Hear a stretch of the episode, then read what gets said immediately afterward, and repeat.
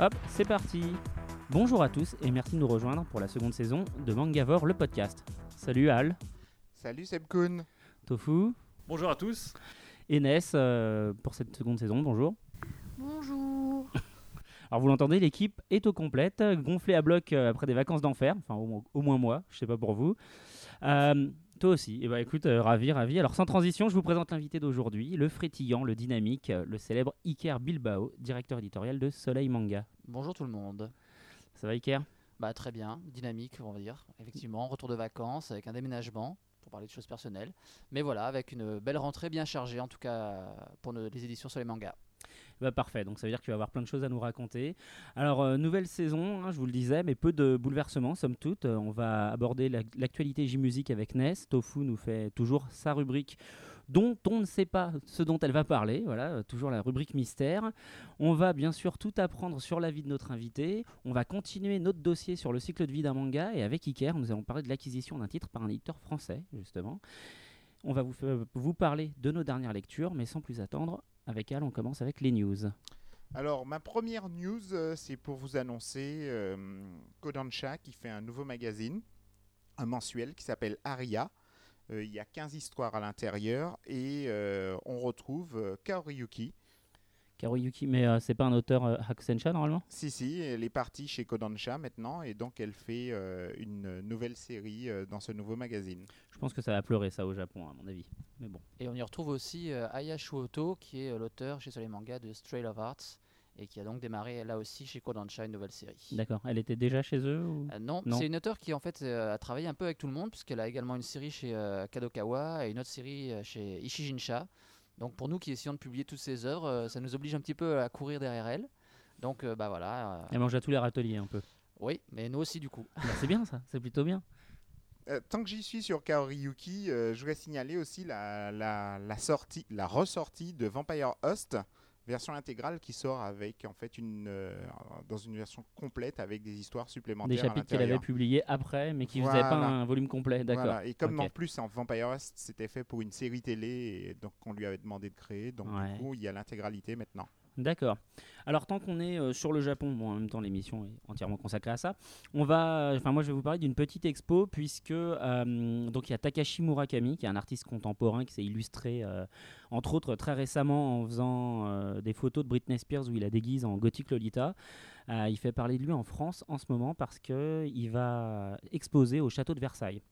Donc, euh, c'est pourquoi est-ce que je vous raconte ça? D'abord parce que ça peut vous intéresser d'aller voir l'expo, mais surtout parce que après euh, l'expo très controversée de Jeff Koons, euh, c'est à nouveau Murakami qui fait parler de lui, puisque on a une pétition qui s'est montée en ligne, puisque les gens s'opposent à la venue, enfin à la souillure du château de Versailles par un artiste manga proprement déplacé dans ce berceau de la royauté française, a priori.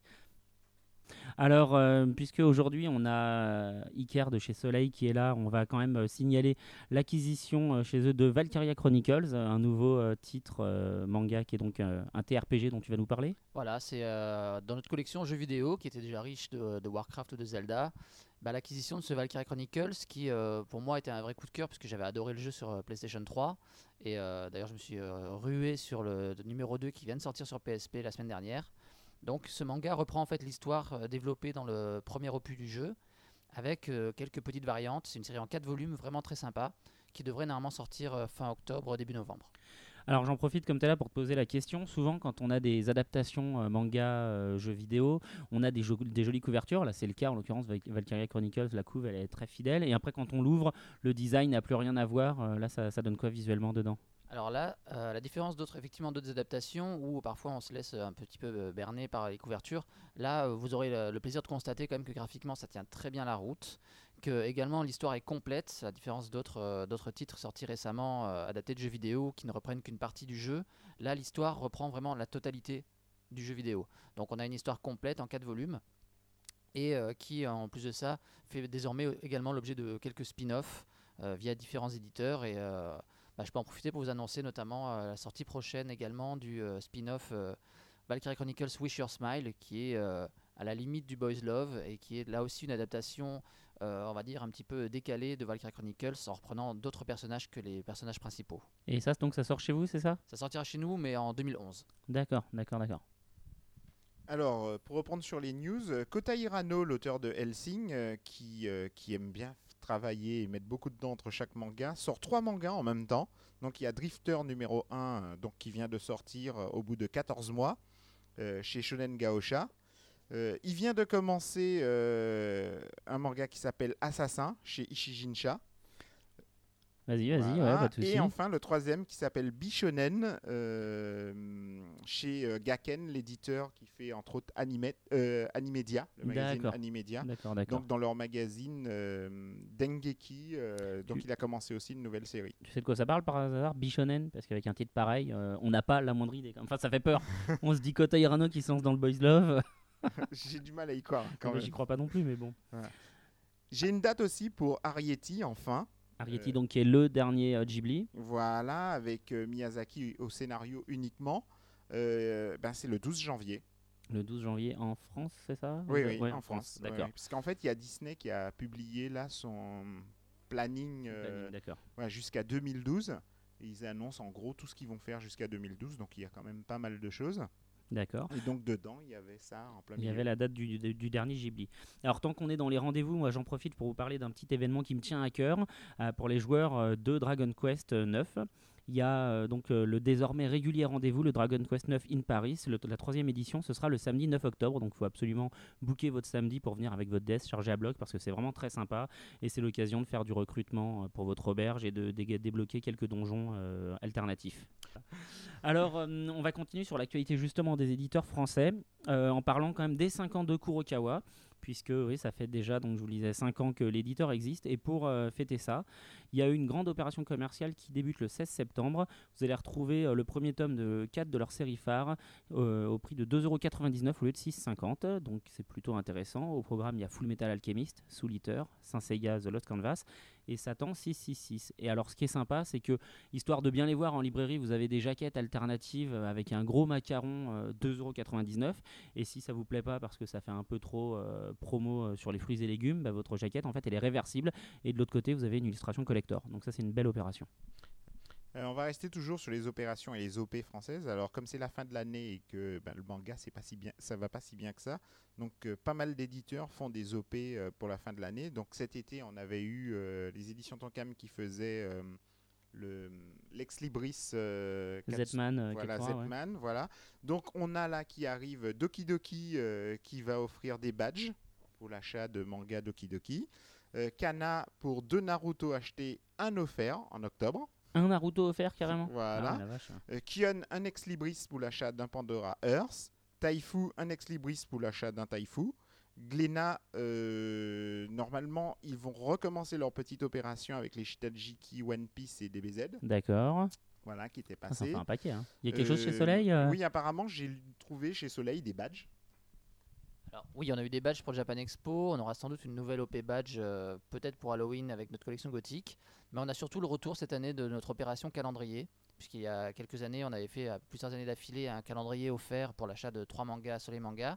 Donc des grands calendriers euh, assez qualitatifs. Et donc on refait cette opération-là à l'occasion notamment euh, des sorties de octobre et de novembre. D'accord. Voilà, donc je continue. Kurokawa O, eux, c'est pour le lancement de Arata Kangatari. Ils vont euh, offrir des cartes collector. 3D. Ouais. Alors, je suis 3D, curieux de voir ce que ça va donner. faut des la 3D. lunettes. voilà. euh, et puis Doki Doki pour finir, qui euh, pour l'achat d'un volume de Sun, Sunken Rock offre un badge collector Sunken Rock.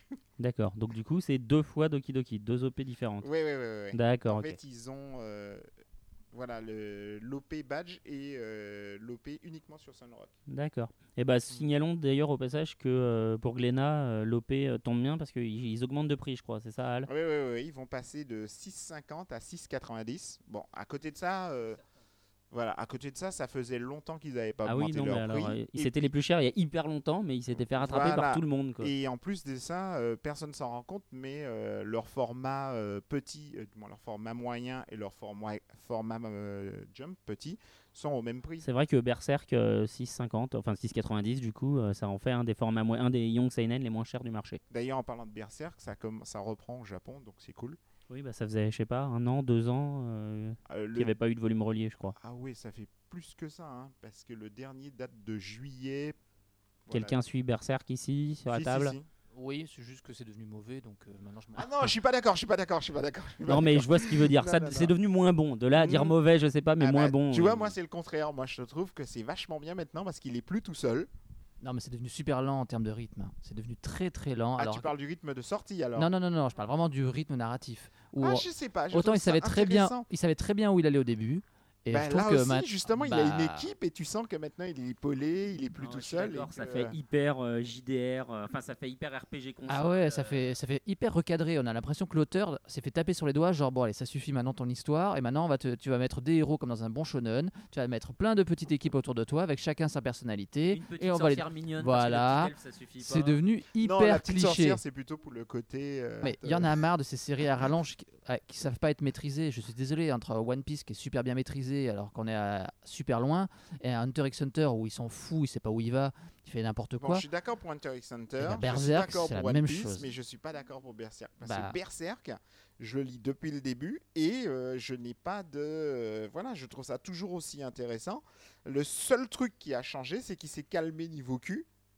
Voilà, Et et, je trouve que. Ah bah voilà. voilà, ça m'a déçu. Peut-être Ah pour non, ça que j'ai lâché en fait. il s'est pas calmé, hein, parce que le monstre sur le bateau euh, dans les derniers volumes, euh, c'était quand même assez. euh, la Bah. ville qui est attaquée, tout le monde qui se fait exploser. Dans... Non mais je vais Ouais, prendre un ça, autre titre, par exemple Gantz, où là ça n'a pas, ça a pas ralenti, où c'est resté tout aussi euh, intéressant parce que il fait toujours ce qu'il veut.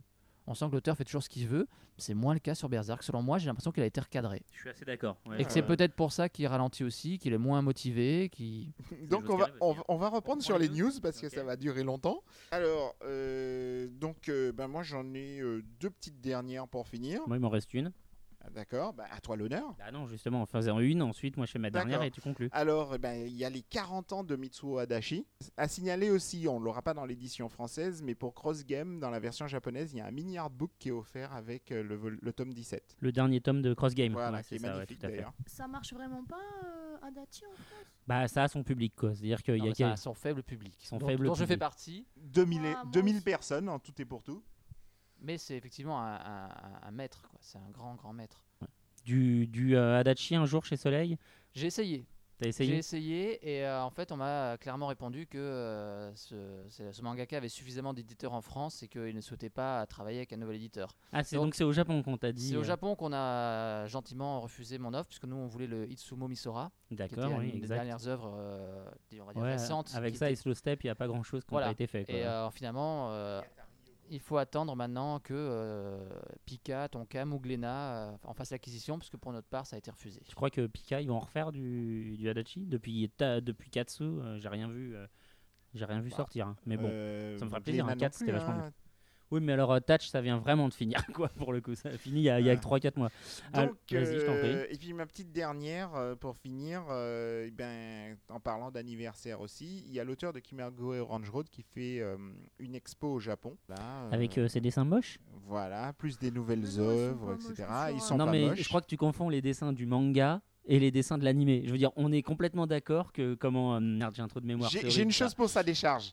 Il avait un assistant à l'époque Ouais, qui est devenu un grand, c'est l'auteur de Bastard. C'est ça, voilà. Oui, non, mais d'accord. Il a formé un paquet de gars super bons, auquel Bah, l'animé est qui est bon designé par. euh, comment il s'appelle J'ai un horrible trou de mémoire. Akemi tout ça, Takada. voilà. Donc, Akemi Takada, ses dessins, ok, ils sont magnifiques, mais. euh, Takahashi, euh, c'est- super moche. Oui. J'adore ce qu'il fait. La narration, elle est super belle, mais par contre, Oui, mais pour hyper laid. adapter un animé, Oui, il faut déjà que le manga ait marché et donc c'est plus au public. Donc ça prouve que. Non, ça mais d'accord, d'accord, d'accord. c'est le genre d'une époque. Regarde Sanseiya. Ah ouais. Ouais, c'est ce que j'ai. Non, mais d'accord. Sanseiya, alors, Sanseiya, Sanseiya, non, mais alors, si t'as plus moche, Saint Seiya, il y a- d'accord. alors, c'est tellement laid qu'il met des gouttes de sueur sur le visage pour donner du relief à la Non, mais tête alors, des personnages. Sanseiya, on verra si au montage euh, ce sera fait. Mais petit retour dans le temps, podcast numéro 1, ma première vanne qui est reprise ensuite dans le podcast numéro 2, c'est Kurumada, le type qui, au bout de 40 ans de maison, dessine toujours pareil.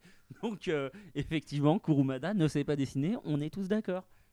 Oui, mais cette fois, on va l'avoir en next dimension en couleur. Il y a du Ah, Kurumada. ça sera Déjà en ça. noir et blanc, c'était moche. mais du Parce qu'il Kurumada sait pas se servir de Photoshop. hein. Mais je sais parce que je l'avais dit euh, avec pour des- les avec des affiches. euh, le- avec des couleurs, mais Ah, Mais t'as- pas vu les affiches euh, Le Choc des Titans? Parce que c'est de ça dont je parlais dans, dans un des Ah, c'est podcasts. vrai, il avait aussi. Elles euh, sont super Sacré, laides. Le choc des titans. Ah ouais, ouais, je suis ouais, d'accord.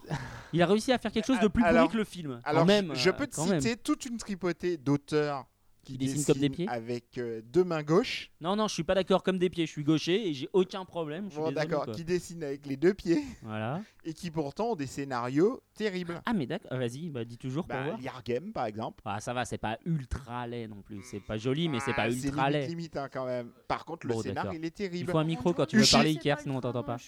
Ushijima, Pas les je suis pas d'accord. hein. Ushijima, le dessin, c'est spécial, quoi. Non, l'air C'est- game, je suis d'accord, c'est spécial. Ah Mais, non, euh, Ushijima aussi, hein. le scénario démentiel, ça t'arrache les yeux. Démentiel sur le premier tome, parce qu'après ça déchire la tête aussi, tellement c'est pas très bon. Mais le dessin, c'est chaud, quoi, quand même. Donc toi, tu n'as pas aimé la suite d'Ushijima. Ah, J'ai adoré le premier, qui est euh, pas très sain. hein, qui est pas une lecture, Vous avez un titre chez Soleil avec des couvertures noires. comment- Higojima, Voilà. donc il a aussi un graphisme assez particulier. Voilà, Ça, et pourtant, c'est excellent. Ouais. Alors, le, Doro et Doro aussi, c'est un peu particulier en Doré design. Doro, ouais. Ah, le meilleur Mais c'est mortel. Voilà. mortel. Mais Doré Doro, Doré Doro, on peut pas dire que c'est moche. Je peux comprendre les gens qui n'apprécient pas le graphisme d'Igonjima, mais Doré Doro, c'est quand même super bien gratté. Je veux dire, techniquement, c'est super bien gratté. Je me Alors, plante pas, et- c'est bien le truc de lézard, euh, Ouais, ouais, euh, mais Doro et c'est- Doro. ouais. C'est particulier quand même, c'est vraiment Mais celle-là, particulier. c'est surtout l'histoire qui est barrée. Les deux en fait, ouais, Ah, et, vrai, et- et vous oubliez le meilleur auteur euh, avec des dessins sous exta, Nier. Non, non, Ah, non. Nihé, non. non, Nihé, je suis Non, pas non, d'accord. Il non, dessine non, super bien, sur- Nihé, il fait-. Non, mais il fait tout sur ordinateur. Il fait des traits, Non, non, non, c'est du foutage de il gueule. en fait plein, et puis au bout d'un moment, ça forme un dessin. Ouais. Il fait Oh, un mec sur une moto Bon, c'est pas ce que je voulais faire, mais Ah, c'est en bien quand même. super dérangeant, ouais. Il y a le, le Frisia. Frisia, je Frisia. Oh, c'est moche. c'est moche. Oh, Frisia, moche. moche. Plus Je suis ça, désolé, Raph, si tu m'écoutes là, mais Frisia, c'est moche. Et en plus, c'est c'est, euh, dérangeant pour être dérangeant, c'est super gratuit. Attention, attention, ne- il faut pas dire du mal comme ça de la concurrence, euh, Ah c'est bon petit. Alors, moi, par contre, Non, tu peux tu peux, mais attention, C'est hyper chiant en fait à lire. J'ai acheté le tome 1, c'est très pénible. Putain, mais alors toi, t'as pas aimé parce que ça fait deux Ah podcasts non, que tu non, nous dis du mal de c'est vraiment, je- pff, Ne lisez pas Frecia, s'il vous plaît. Faites autre chose. Lisez Ikigami, qui est mortel, Ikigami par contre. J'en ai un en shoujo. Qui est moche Ah Ouais, bah, il y en a plein, hein. Cartonne. Ah bon Kilari. Je suis sûr que tu mets le soleil devant. les yeux font des non, vitres. Non, non, non, non, c'est pas moche. C'est Ah non, ad- mais les- non, non, c'est adapté à un public. C'est ça, c'est un, gamin, c'est un manga de gamine de Tu veux 10 dire ans, que les mômes n'ont pas de goût? Euh... Non, on peut pas dire ça. On va dire, on va dire une appréciation différente de certains styles graphiques. Non, mais c'est pas moche en plus, franchement, Kilari, c'est joli quoi. Je veux dire, c'est pas. Tu le lis? euh, Bah, par contre, c'est chiant. mais c'est c'est pas moche. Je veux dire, par rapport à Frecia, c'est chiant comment? Ah, c'est pas la sur même une, échelle, sur une échelle de 0 à 1.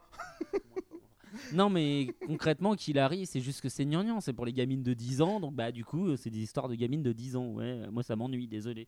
Mais jusqu'ici, au cas où vous l'auriez pas remarqué, hein, petit indice avec ma voix, je ne suis pas une gamine de 10 ans. voilà. Bon, alors. ta euh, petite dernière Voilà, ma news. petite dernière news. Alors, c'est une news. Il faut couper tous les. euh, enfin, il faut que tous les gens qui ont moins de 18 ans, hein, tous les enfants, il faut arrêter le podcast ici, Bon, s'il vous donc plaît. personne. Car c'est une petite news euh, un peu coquine, puisque le hentai revient sur MCM, les On enfants. revient à la mode tout court. hein. Revient à la mode, voilà. À la Fnac, ils ont un rayon maintenant. Ils ont un rayon hentai. Bon, et Non, bah, ils ont un rayon cul, mais c'est pareil. Alors du coup, oui, le hentai, c'est donc les animés euh, érotiques, voire pornographiques. Et sur la chaîne musicale, il va y avoir une émission qui va s'appeler Les mangas sexy de Katsuni, car effectivement, ça va être présenté par euh, donc euh, l'actrice porno égérie de chez Dorsel, je crois. Euh, qui, est, euh, bah, qui est à peu près la seule actrice française euh, comment, asiatique connue. Et du coup, elle va présenter l'émission. Elle va, à chaque fois, il y aura deux épisodes bah, qui viendront probablement du catalogue de chez Eva, Eva Vidéo. Et euh, ça, ça sera tous les vendredis soirs à 22h30 à partir du 17 septembre. Euh, voilà, ça, ça va re- reprendre un peu la suite quelque part Voilà. de Nuit Nippon, Nuit Frippon Voilà, avait sur donc Paris pour tous les gens qui aiment bien les animés hyper censurés, euh, où finalement on pourrait les mettre à 14h l'après-midi tellement qu'ils ont coupé de scènes dedans, bah voilà, 22h. Bah, J'ai pas ce souvenir là, moi, des titres euh, Eva. Non, non, Pour les mais le truc. chroniqués, euh, dans mon ancienne vie. euh, moi, j'ai souvenir Non, d'avoir non, vu non. des scènes bien Non, non, non, mais est-ce Ah que non, tu as mais vu t'as Nuit pas- Nippon, Nuit Frippon Je sais pas ce que ça va donner sur les mangas sexy de Katsuni, donc je me prononce pas sur euh, cette Ouais, émission-là. Mais sur Nuit Nippon, Nuit Frippon, j'avais vu, ils avaient passé Discipline, entre autres, j'étais tombé dessus. Et Discipline, donc il y a le mec, il rentre dans la salle de bain, il y a des nanas qui arrivent, il va se passer quelque chose, fondu au blanc, on le voit le lendemain matin en train d'aller à l'école, avec narration qui est là. Ah, la nuit qu'on avait passée hier, qu'est-ce qu'elle était agitée, oh là là. Ah ouais. Ah oui, et et- même. et- et n'oublie pas que Eva, maintenant, tous leurs animés qui sortent en DVD sont systématiquement cens- Non, mais il y a deux versions. Il y a deux versions. Où ça, la deuxième Ah si, il y a une version pour adultes. Non, c'est fini. Ça Ils le existe font plus. plus Ils ont arrêté. Ah bah moi- va falloir moi- moi- inviter. Moi, euh, j'ai souvenir, j'ai souvenir de Bible Black où Ouais, c'était bah, c'est fini. Oui, à l'époque. Et ben maintenant, c'est fini. D'accord. Maintenant, ils font Elles que sont devenues l'édition. collector en fait. Les, Bah oui, euh, parce ça. que le problème, c'est que pour pouvoir les mettre dans les grandes enseignes telles que la Fnac, eh ben, tu es obligé d'avoir un côté érotique, pas un côté pornographique. Alors que les mangas qui pu- sont publiés dans les collections euh, érotiques ne sont pas censurés, ou du moins ne sont pas censurés par les éditeurs français. J'en profite parce que, euh, notamment euh, avec notre label Eros, on a droit à des tas de remarques euh, au sujet de, de censure que nous effectuerions sur euh, nos titres. Les censures viennent des éditeurs japonais directement qui les font au moment où le titre passe du magazine au tankobon. D'accord, Donc, ok. C'est à ce moment-là qu'une censure est faite. Et comme nous, on n'a pas les pages des magazines à scanner, donc forcément, et comme Oh, les mais scantrades souvent, c'est carrément dès le départ où il y a les gros trucs blancs. Alors, euh, Nous, on a, vu, on a, on a eu cette, euh, cette réflexion-là et on a effectivement fouillé dans certains magazines et on a pu voir la différence entre magazine et. euh, Le magazine, tankobon. c'est vraiment Non, mais de trash. toutes les façons, Oui, ça marche pour tout. Bastard, par exemple, la version publiée en magazine et la version tankobon, il y a tout le temps des différences. Non, mais Hunter alors, x Hunter aussi. Bastard, tout il faut surtout aller acheter la version euh, Dojin en fait, hein, qui voilà. euh, Hunter x Hunter x Hunter, Hunter, euh, en To Love, crayonné. To Love. Hunter qui est sorti en crayonné quand même. Non mais. Hunter, le mec, il livre, il rend, c'est Nemu, puisque maintenant, grâce à Bakuman, on peut parler en termes techniques, les otaku comprennent. Je veux dire, euh, Hunter, c'est un scandale. Le mec, il fait publier dans le Shonen Jump, c'est Nemu, comme ça, derrière, euh, les fans, ils ont une raison d'acheter le tankobon, quoi. Et on va enchaîner assez rapidement avec l'interview de Iker. Voilà, et maintenant, tout de suite, une, euh, une petite pause musicale.「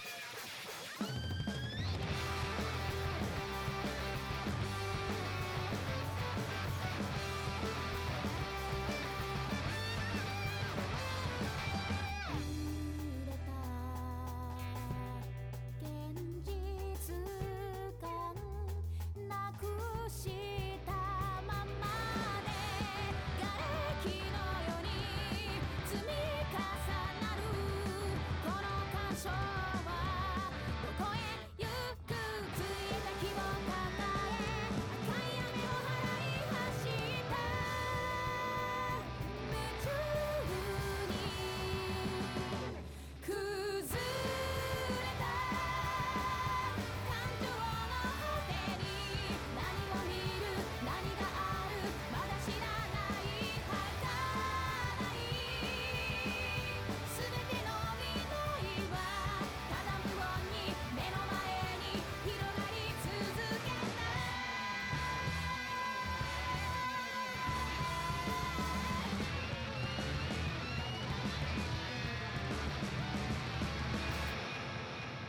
Et donc c'est parti pour l'interview avec Iker Bilbao, donc euh, des éditions Soleil Manga. Merci d'avoir accepté l'invitation. Bah, merci de m'avoir invité.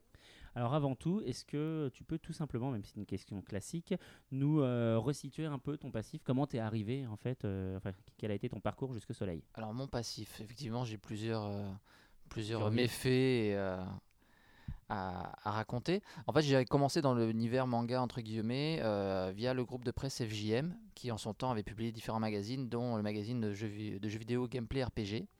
Et en fait, j'ai commencé comme pigiste dans ce magazine-là et j'étais en charge de la partie manga et animation. Et en fait, de fil, à- fil en aiguille, je me suis retrouvé pigiste dans le magazine Otaku.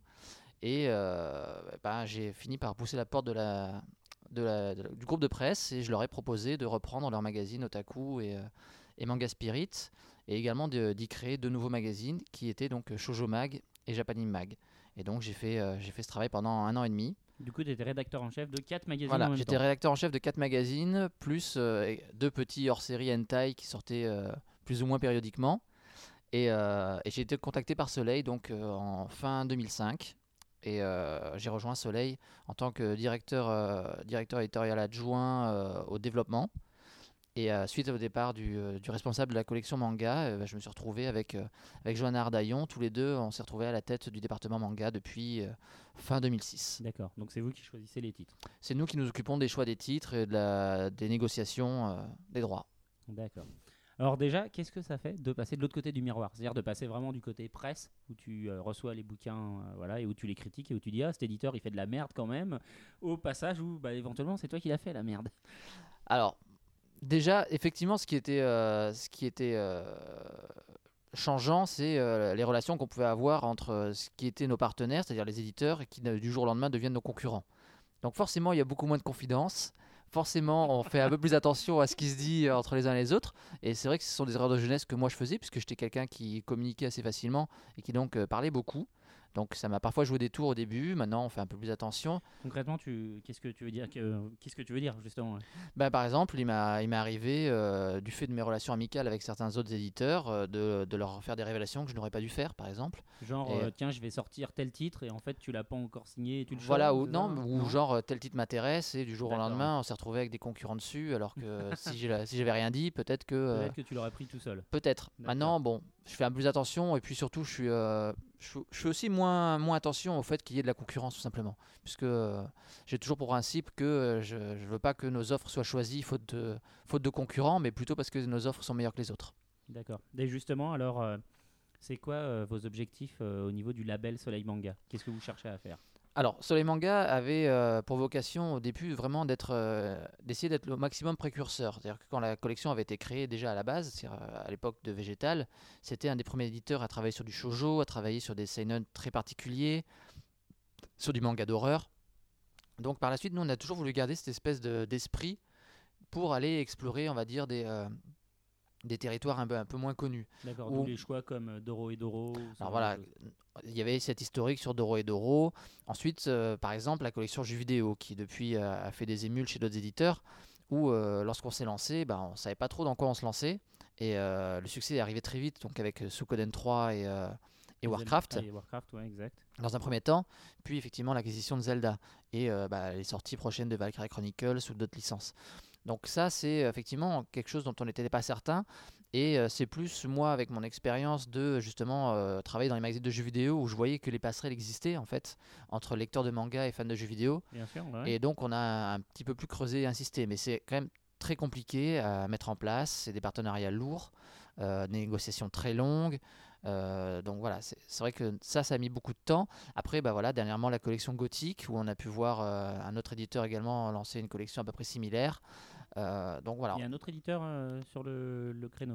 Oui, il me semble que Taifu a créé une collection euh. Shadow, je crois, ou quelque chose comme ça. c'est- possible. C'est vrai que c'est l'éditeur que je connais, dont je connais le moins le catalogue, je dois bien l'avouer. Voilà, et donc nous, on avait fait le choix de ne pas aller sur la tranche Young Shonen Up. Ah Et bah donc- tiens, c'était une des questions. Donc vas-y. Ah, ouais, Voilà, donc c'est vrai que nous, on a très vite vu que euh, on avait du mal à s'imposer sur certains marchés, notamment le marché du shonen, par exemple, où on a fait plusieurs tentatives euh, différentes sur différents secteurs, du shonen sportif, du shonen romantique, du shonen action. Donc on a essayé vraiment euh, différentes facettes du shonen, parce que pour ma part, je suis un grand lecteur de shonen, donc je voulais essayer aussi de me faire plaisir en publiant les titres que je lisais euh, moi en tant que lecteur, Comme Yaiba par exemple. comme Yaiba euh, par ouais. exemple, qui est vraiment une excellente série, une superbe série. Ouais, Et qui est euh, un titre pour ceux qui connaissent pas. hein, c'est c'est un, peu un shonen de fantasy par l'auteur de Conan, c'est ça? C'est ça, c'était en fait sorti à la même époque que Dragon Ball, c'était le concurrent de Dragon Ball qui avait un succès presque équivalent, bah, pas équivalent bien sûr, mais presque équivalent quand même à Dragon Ball. Et la différence c'est que Yaiba a gardé son esprit euh, drôle des premiers tomes de Dragon Ball tout le long de la série. D'accord. ouais. Donc c'est euh, et donc c'est un titre qui nous qui nous tenait vraiment à cœur et euh, ben là on va on va arriver au, à- au bout de la série. Ça a été compliqué pour négocier jusqu'au bout parce que voilà le- les lecteurs ont, nous ont pas forcément suivis sur ce terrain-là. Peut-être qu'ils auraient suivi le titre chez un autre éditeur. Mais on a pu sentir au fil des années, et encore cette année, Japan Expo nous l'a prouvé, ne- notre lectorat est en très très grande majorité féminin. D'accord. Donc c'est euh, autant à nous d'essayer de trouver un nouveau public, mais aussi de nous adapter à notre public. bien Donc sûr. maintenant, notre catalogue est en très grande majorité composé de shoujo, et donc ces titres gothiques qui sont une forme de shoujo up, si je peux me permettre. D'accord. D'où le fait, du coup, euh, pour ma question 5, que pas de Shonen Up euh, ou de Young euh, chez Soleil. Enfin, un peu. Si, si, on veut, voilà, si on venait à acquérir ce genre de titres, il serait dans notre collection Seinen. Mais on, ne- D'accord. on ne créera pas de nouvelles collections, euh, même si on...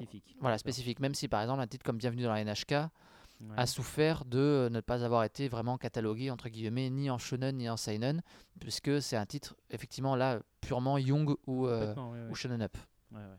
D'ailleurs, euh, bienvenue chez NHK. euh, C'est intéressant que tu abordes ce sujet parce que c'est un choix, hum, c'est un choix audacieux parce que c'est un titre qui est intéressant, mais qui était, euh, polémiquait déjà avant même qu'il sorte, puisque donc euh, bah, tu peux nous repitcher peut-être un peu et nous parler du, du problème que peut poser ce titre? Alors, le problème de ce titre-là, effectivement, c'est qu'il touchait au quotidien d'un hikikomori, d'un garçon, no-life qui vit chez lui, bercé par, par des tas d'illusions et qui, effectivement, a pour loisir de euh, fantasmer sur euh, des filles assez jeunes et de participer à la création d'un jeu vidéo euh, érotique avec des jeunes candidates et des jeunes, euh, des jeunes personnages. Donc la polémique est née de là et du fait que nous avons pris la décision en accord et à la demande de l'éditeur japonais de euh, censurer trois pages dans lesquelles apparaissait une jeune fille avec un petit cartable nu. Et euh, voilà, on a décidé Tout de... fait, oui, non, mais en plus, effectivement, donc c'est des, pas des pages, mais c'est des images euh, Voilà. dans l'image qui ont été censurées, hein, c'est ça? Absolument, Voilà. ce n'était pas des pages pas à l'histoire du coup, puisqu'on comprend bien, euh, puisque juste avant on le voit charger son CD dans le PC et tout, donc on, on se doute très bien de ce qui apparaît à l'image. Mais alors, comment est-ce qu'on en vient à choisir un titre comme celui-là dans son catalogue? Parce qu'il est excellent. Voilà, il y a des choix qui sont faits en pure, euh, en pure réflexion commerciale et aux choses comme ça, et il y a des choix qui sont faits purement par, euh, par kiff. Voilà. Et bienvenue dans la NHK, c'était mon kiff. C'était, on en avait discuté avec d'autres éditeurs qui nous ont dit non, je veux pas aller en prison, ou euh, non, euh, ça n'int- ça n'intéresse personne, ça n'intéresse qu'une poignée d'entre nous, de geeks euh, à deux balles. Ouais, bah oui, parce que c'est vraiment un titre encore plus ciblé. Enfin, ouais, un titre un peu à la Genshiken, le côté obscur un peu de Voilà, le Genshiken, côté- mais voilà, ouais. C'est ça, c'est le côté obscur de Game Chicken. Et, euh, et voilà, j'ai réussi à convaincre ma direction qui m'a dit euh, bah, pour une fois, fais-toi plaisir euh, à 100%, et puis on assumera le risque. Au final, c'est un titre qui, euh, qui a plutôt bien marché sur les premiers volumes, et on a malheureusement perdu pas mal de lecteurs sur la fin, mais, qui, euh, mais dont je suis assez fier en fait. Je suis assez fier parce que c'est vraiment un titre que je voulais. Je me suis battu pour l'avoir, je me suis battu pour le défendre. Il y a eu la polémique qui finalement nous a fait aussi un peu de publicité. Bien sûr, ouais. Et euh, malheureusement, il a souffert ben, du fait que euh, vous quand vous allez dans une librairie, vous savez pas où il est rangé en fait. Et donc il y a beaucoup de gens, notamment à Japan Expo, qui découvraient que c'est nous qui publions cette série totalement par hasard parce qu'ils ne l'avaient jamais vu en librairie. D'accord. Oui, moi je voulais avoir une, que- une question sur euh, Bienvenue à la NHK. Quand euh, vous achetez une série comme Bienvenue à la, à la NHK, combien de tomes sont parus? Là, pour le coup, elle était terminée. C'est-à-dire que là, en fait, Kadokawa, pour ce genre de série, nous avait demandé à ce qu'on ait lu toute la série. D'accord. Parce que moi, par exemple, à mon goût personnel, j'ai vraiment beaucoup aimé le premier, deuxième, et je me suis arrêté, je crois, au troisième ou quatrième parce que euh, c'était beaucoup moins intéressant, un peu revu, des redites. Enfin, j'ai- Alors, je, suis moyennement d'accord dans le sens où, effectivement, ce qui peut, gêner, c'est qu'on s'éloigne un petit peu plus du personnage principal et on, passe, on s'attarde davantage dans les tomes, notamment euh, 4, 5, 6, sur les personnages secondaires. Avec euh, d'autres. En fait, c'est euh, vraiment. C'est pour ça que ça reprend le côté sombre de Genshiken, c'est que ça reprend d'autres personnages qui vivent leurs conditions d'ikikomori et qui vivent la pression sociale japonaise, mais d'une autre façon que le héros principal. Alors, effectivement, ce côté un petit peu, je m'éloigne de la trame principale et du côté comment il va s'en sortir, euh, peut déranger dans le sens où voilà, ça fait un peu euh, intermède qui parfois euh, dure longtemps. Mais peut-être, c'est peut-être ça hein, qui a joué et qui a fait qu'on a perdu des lecteurs au fil. Mais moi, j'ai pas eu ce sentiment de, baisse de, qualité au fil de la lecture. La fin prête à controverse. On peut être un peu déçu par la fin. Moi, elle m'a satisfaite, mais euh, je peux comprendre qu'elle n'est pas forcément plu à tout le monde. Mais je demeure convaincu que c'est vraiment un excellent titre. Cas, on voit bien, on voit bien que c'est un titre que tu as lu de bout en bout et qui est pas juste un choix à acheter dans un catalogue euh, pour le coup. Mais pour le coup, on en a très, on en a très peu, voire aucun, qui sont choisis comme ça euh, à l'emporte-pièce. Euh, on ne publie pas tout ce qu'on aime, mais on aime tout ce qu'on publie. C'est-à-dire que euh, on a toujours fait nos choix en fonction de titres qui nous ont plu. Et en plus de ça, il a toujours fallu qu'il y ait euh, acceptation de Johanna comme de moi des titres que, ce que, pro- que, que l'on se propose l'un l'autre. C'est des titres cooptés, d'accord. Toujours. C'est-à-dire que euh, moi, j'ai tendance à avoir justement une vision un peu trop fan. Et euh, Johanna a davantage de recul pour nous dire non, ça, notre lectorat, ça passera pas. Mais euh, ça se passe aussi comme ça au niveau du, du catalogue euh, Eros? Non, le catalogue Eros, je le gère seul. Là, c'est davantage venu en fait de, de Feu Iku Comics, Ouais. label qu'on avait monté donc à l'époque avec avec Azuka. Puisque oui, bah, pour l'historique, hein, euh, Voilà, pour ceux qui n'ont pas suivi le, le podcast numéro 1, je crois, de mémoire, euh, Asuka a été brièvement dans le, dans le giron de, euh, de Soleil, en fait. C'est ça. Pendant un moment, euh, Soleil avait des participations dans, dans Azuka, et donc de cette de cette union était né un, un petit rejeton Iku Comics, Voilà. Où il y avait Et- entre autres le journal, euh, journal intime de Sakura et d'autres d'autres d'autres titres.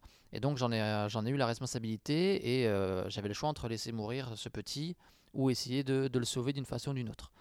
Et donc euh, bah, j'ai voulu insister parce que euh, parce que je pense qu'il y a, y a- J'aime bien le manga érotique, en fait. entre autres, je pense qu'il y a de- d'excellents titres érotiques et que euh, je refuse de, de participer à un espèce de précepte que le sexe c'est sale et qu'il faut surtout pas montrer ça. Et, Je et te je- soutiens, tu as raison. Le sexe, c'est beau. Voilà, donc euh, c'est un pan du manga qui existe, qui de toute façon, est, même s'il est énormément caricaturé en France, bah, voilà, je voulais, je voulais prendre le risque de le publier, mais différemment. Donc c'est pour ça qu'on a pris ce label Eros, avec lequel on a essayé d'avoir un habillage euh, général et de créer une, une collection qui euh, a une certaine forme d'éthique, c'est-à-dire qu'on a euh, qu'on choisit uniquement des titres où les protagonistes sont majeurs, où toute forme de violence n'existe pas. Il n'y a que du sexe consenti. qu'il n'y a que du sexe consenti. Et euh, avec euh, quand même des histoires qui, euh, qui sont assez affriolantes et qui font appel à des fantasmes récurrents, mais majoritairement masculins.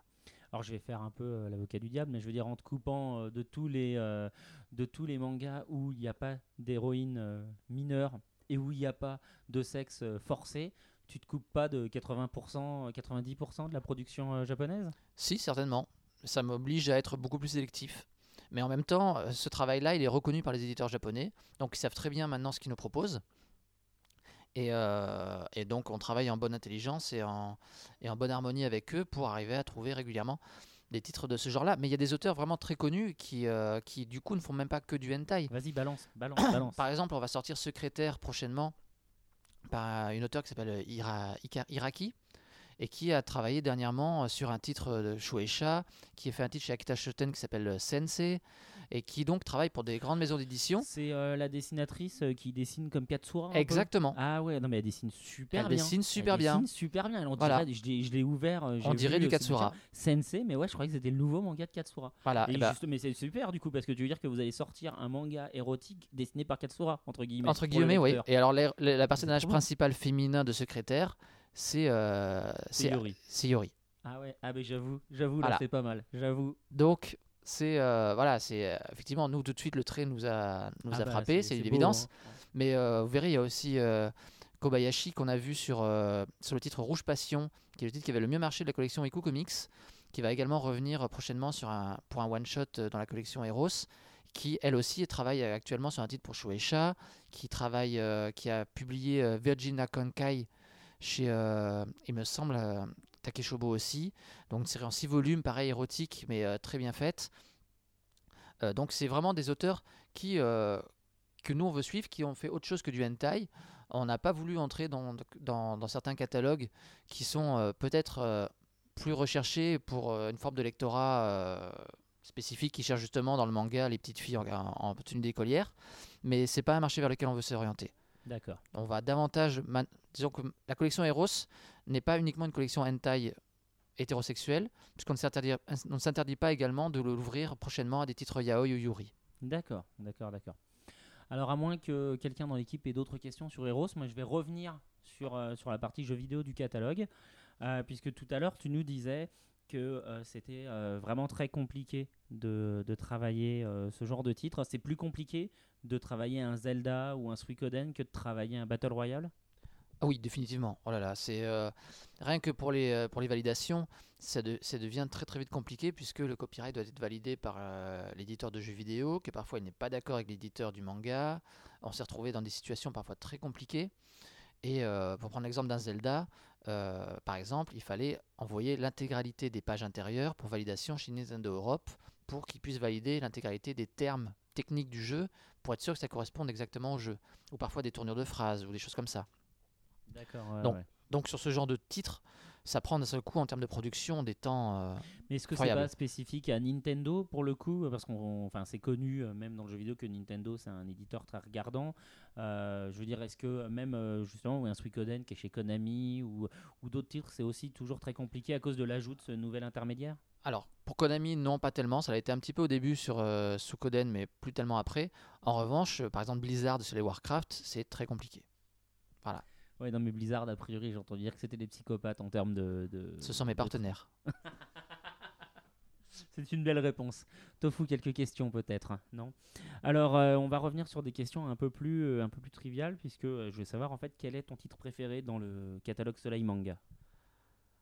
Bon, hormis NHK dont j'ai déjà parlé, Exact. là j'ai une tendresse toute particulière dernièrement pour le Coffre aux Esprits, qui est un seinen qui, qu'on a sorti à l'occasion de Japan Expo, qui est une vraie merveille, qui est un seinen euh, ésotérique et, euh, et un thriller vraiment, vraiment exceptionnel. Oh. Alors le pitch, c'est en fait une adaptation d'un roman d'un roman euh, japonais qui en fait nous, nous envoie dans le Japon juste après-guerre. Et euh, en fait, on découvre deux jeunes filles qui euh, se, se, se découvrent l'une l'autre et qui ont la sensation de- que l'une est la réincarnation de l'autre, mais vivant en même temps. Et l'une des deux filles meurt mystérieusement. On pense que c'est un suicide, puisque euh, pense qu'elle se jette sous les rails. Et en fin de compte, on commence à se demander si c'était pas un meurtre. Et là-dessus, différentes petites, euh, différentes petites enquêtes prennent part autour de différents faits divers qui ont lieu au Japon. Et différents protagonistes sont mis en scène. Avec un premier tome donc, qui est assez, euh, assez troublant dans le sens où c'est un peu des pièces de puzzle qui sont jetées comme ça au lieu du lecteur. Et avec un tome 2 qui met tout en place. Et en fait, on se retrouve comme dans une partie de jeu de rôle, avec un maître de jeu qui est un espèce de mentaliste euh, un petit peu voyant. Et autour de lui, des joueurs, qui a avec un romancier, un détective, un inspecteur euh, de police et euh, une journaliste. Et en fait, ensemble, ils vont essayer de chacun rapporter une pièce de justement de ces faits divers dont ils ont chacun la charge. Et en fait, tout se met comme ça progressivement en place. Et c'est vraiment un manga d'ambiance, puisqu'on est dans cette espèce de Japon qui, nous fait fantasmer euh, de, l'après-guerre avec euh, tous ces codes et toute cette, tradition encore très vivace. Et ce côté justement thriller de, euh, enfin, une espèce de, pression pesante qu'on retrouve notamment à travers le trait de Akishimizu, qui était donc la, mangaka de, Kwan, de Escadrille des nuages et de Skoden. Et donc avec une, une- une scénarisation très très forte donc de ce romancier-là. Donc c'est une série en 5 en cinq volumes dont l'adaptation animée a été euh, chara-designée par Clamp. Et euh, c'est vraiment un titre exceptionnel. Voilà, nous c'est vraiment dernièrement c'est notre gros coup de cœur de chez nous on s'est vraiment battu. Après, comme je vous l'ai dit, on aime tous les titres qu'on publie, donc c'est difficile pour euh, pour prendre par catégorie. On va dire que dernièrement, moi sur le shojo, j'ai une tendresse particulière pour Saruyama parce que euh, on a réussi à trouver un shojo avec une héroïne euh, qui sort des- du cliché habituel, avec un personnage euh, personnage un peu plus taciturne, un peu plus mature et, euh, et une histoire d'amour vraiment vraiment mignonne où c'est le garçon qui est un petit peu euh, foufou et euh, et voilà, bah, prochainement, bah là, il y a trois nouveautés qui vont sortir au mois de septembre avec Dice, Chromebreaker et Gothic, donc qui perpétuent notre collection gothique. Et bah, voilà, c'est des titres auxquels on tient beaucoup et on espère que ça va, rencontrer son public. D'accord. Alors, bah, ça va être dur pour toi parce que tu me dis que tu aimes tout ce que tu as publié, mais quel est le titre dont tu es le moins content ou le moins fier? Enfin voilà, quel est le, le vilain petit canard au catalogue Soleil Euh, Ou alors le vilain petit canard, celui dans lequel tu avais le plus d'espoir de vente et qui finalement s'est avéré une grosse déception en termes de vente. Oui, si ça peut te faciliter la tâche euh, de parler d'un point de vue commercial, euh, ouais. Alors, il y, en- il y en a un où je me suis planté et je le regrette parce que je le trouve bon. Donc, c'est pas vraiment un vilain petit canard, c'est le- par exemple Iron Walk. Ah oui, complètement. Oui, Iron Walk, c'est vachement bien. oui. Où je, mais vraiment, euh, je me dis, si j'avais attendu deux ans et Masterchef et tout, ces- tout ce trip sur la cuisine, bah, peut-être que ça aurait mieux marché. Je sais pas. Moi, Mm. je, enfin, je pense, je pense que c'est un titre vraiment très bon, mais je sais pas où est-ce qu'il y a en France. euh, Voilà, donc là, ça, ça a été. ça. euh, Après, euh, bon, il y a des shoujo qu'on a publiés qui, qui correspondaient à une, certaine, à une part de notre lectorat et euh, on n'est pas forcément euh, en, accord avec ce lectorat-là. Ou difficile. Par exemple, Fashion Doll, je trouve le, personnage féminin un peu trop frivole. Donc. Ça m'a un peu, un peu gêné, mais je trouvais l'univers et euh, le thème central intéressant, donc on- on s'y est quand même engouffré. Mais par exemple, c'est un texte, c'est un titre qui qui nous a un petit peu, euh, on a eu du mal à se mettre d'accord, on va dire par exemple. ouais, ouais. Pour parler, euh, pour parler franchement, là je suis passé un peu en force pour, ce- pour ce titre-là parce que je pensais que le- il y aurait un public qui est Et il y avait un public? Moindre que ce que je croyais. Donc comme quoi, il faut pas toujours, faut parfois, forcément forcer. non, pas forcément forcer. Mieux- shoujo, faut écouter les femmes, c'est ça faut- peu? ouais, peut-être. peut-être. Mais par exemple, un autre titre euh, où j'en attendais pas grand-chose, c'était par exemple Jeune marié, et qui s'avère être une excellente surprise également au fil de l'histoire. Donc euh, voilà, c'est. euh, De toute façon, il n'y a aucune certitude hein, quand on publie une licence. on- Oui, hein, de toute façon. Et puis même le fait que ça marche au Japon, ça te garantit pas que ça va cartonner en France. Absolument. Alors, ma dernière question, ça va être euh, tout simplement quel est ton titre préféré en France, publié en France, mais pas chez Soleil? Alors le premier comme ça, One Piece. One Piece? Ouais. Bon Pro- choix, bon choix. Et chez Soleil? Et on vient déjà de la faire, Al. Ouais, T'es parti manger, alors du coup, euh, n'importe quoi. Ouais, parle plus fort, Ness. Alors, euh, j'ai une petite question de novice. Je collection euh, gothique? Alors la collection gothique, c'est, euh, en fait on, a- on s'est retrouvé face à un dilemme. C'était comment, comment identifier toute cette nouvelle vague de titres qui arrive au Japon et qui est d'une forme de shoujo up ou de young au féminin. C'est-à-dire que là, on en parlait, Al en parlait tout à l'heure dans les news. Par exemple, le nouveau, euh, le nouveau magazine Aria de chez Kodansha est uniquement centré autour de titres qui ont cette vocation-là à être entre le, le, le shoujo et le young. Donc, on a cherché un, on a cherché un titre vraiment générique et on s'est mis d'accord sur Gothic, car au moment où on a lancé ce, ce, ce label-là, les premiers titres qui existaient étaient euh, des titres comme Venus versus Virus, comme Princess Eye, comme euh, Vampire Kisses ou des choses comme ça, donc qui faisaient appel à, euh, à des vampires, à des looks gothiques ou des choses comme ça. Et donc on a trouvé ce titre un peu fort et euh, un peu marketing forcément, parce qu'on est là aussi pour... euh, C'est le but d'un nom de collection. c'est le, peu, le hein. but d'un nom de collection. Et, euh, Akata. Voilà, on a voulu éviter ça. Et, euh, et moi, des choses comme ça. Et donc, on a pris Non, ce- c'est Ginkgo. Chez Akata, Ah oui. c'est c'est des noms d'arbres là. Ginkgo, machin. Ah, je, les ai, rien je compris. les ai oubliés. Et donc, voilà, donc on a créé la collection gothique autour de ce thème-là, sans se limiter forcément à tout ce qui est vampire et gothique d'ailleurs. C'est-à-dire que c'est vraiment tout ce qui est shoujo un peu plus âgé, avec une dimension fantastique. C'est-à-dire que tant qu'on est dans du espèce de, de shoujo concret, par exemple ma petite maîtresse, ou dans tous les titres du petit comique chez qui est très, très bien. Très très drôle. Et euh, par exemple, là, on va parler des titres préférés de Johanna également. Elle, c'est plus ma petite maîtresse et, euh, et Itadaki Mas, donc les titres de Yuki Yoshihara. Ouais, mais elle est drôle cette auteur. Donc voilà, là on est du, du shoujo adulte, mais on reste dans du shoujo euh, contemporain, avec euh, des phases réelles ou quelque chose de pas, pas vraiment fantastique. Gothique, c'est euh, tout ce qui nous permet d'aller dans les délires, c'est-à-dire dans les shoujo un peu plus matures, dans les shoujo fantastiques, euh, vampiriques ou des choses comme ça. Voilà, et c'est comme ça, et ça fait un peu fourre-tout, c'est vrai, mais il fallait qu'on puisse trouver un moyen de justement pouvoir euh, aller vers ça. Ouais, ouais, ouais, de pouvoir cataloguer. C'est un peu tout. Chez les autres éditeurs, les, ça serait les trucs genre Minekura. euh, Bah, ce serait genre Kaori Yuki, Kaori Yuki, des voilà, choses comme ça, voilà. ouais, C'est d'accord. euh, donc il y a des tas d'éditeurs qui ont euh, en fait euh, un label gothique mais qui l'ignore. C'est ça, fait. qui se font du gothique en l'ignorant. Mais voilà, ça répond aussi à, une, à une volonté de, de s'adapter aux prochaines, aux prochaines collections des éditeurs japonais aussi.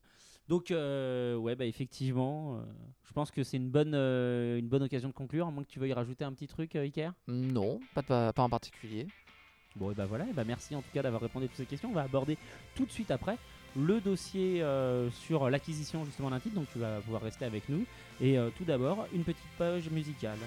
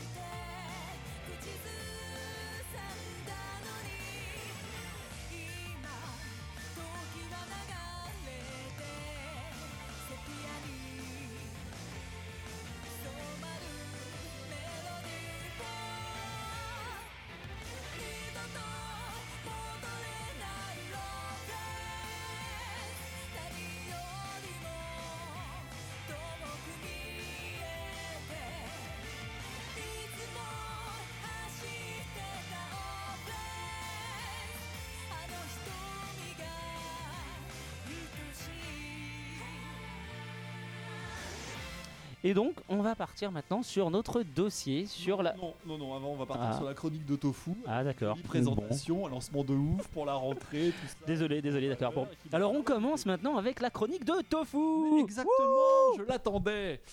Chronique de Tofu, saison 2, épisode 1. Yo oh, c'est la rentrée. Ouais, this is the rentrée. Et pour ce premier co- podcast quasi post-estival, nous avons la joie, l'honneur, le privilège et le oulala, ça fait frissonner de partout, de recevoir l'immense, l'incroyable, le talentueux, le phénoménal et néanmoins rasé de près, Iker Bilbao sous vos applaudissements, s'il vous plaît. Enfin bon, ça c'était l'intro que j'avais prévu avant de surfer sur internet à la recherche d'infos, de scoops, de croustillants gossip professionnalo mangatesques sur vous, monsieur Bilbao. Force est de constater qu'après le surfage sur le web, au niveau de l'intro, on va plutôt la refaire comme ça. Je commencerai ma première chronique de l'année par deux choses. Des remerciements à ce grand quotidien d'investigation journalistique, étendard à lui tout seul de la belle probité pleine de pugnacité et de sérieux de notre presse nationale. Oui, je veux bien sûr parler du journal 20 minutes et surtout de son numéro d'hier avec son supplément spécial Ninja qui a été ma muse, mon inspiration, ma bouée de sauvetage pour que cette chronique consacrée à vous dépasse la minute 30, monsieur Bilbao.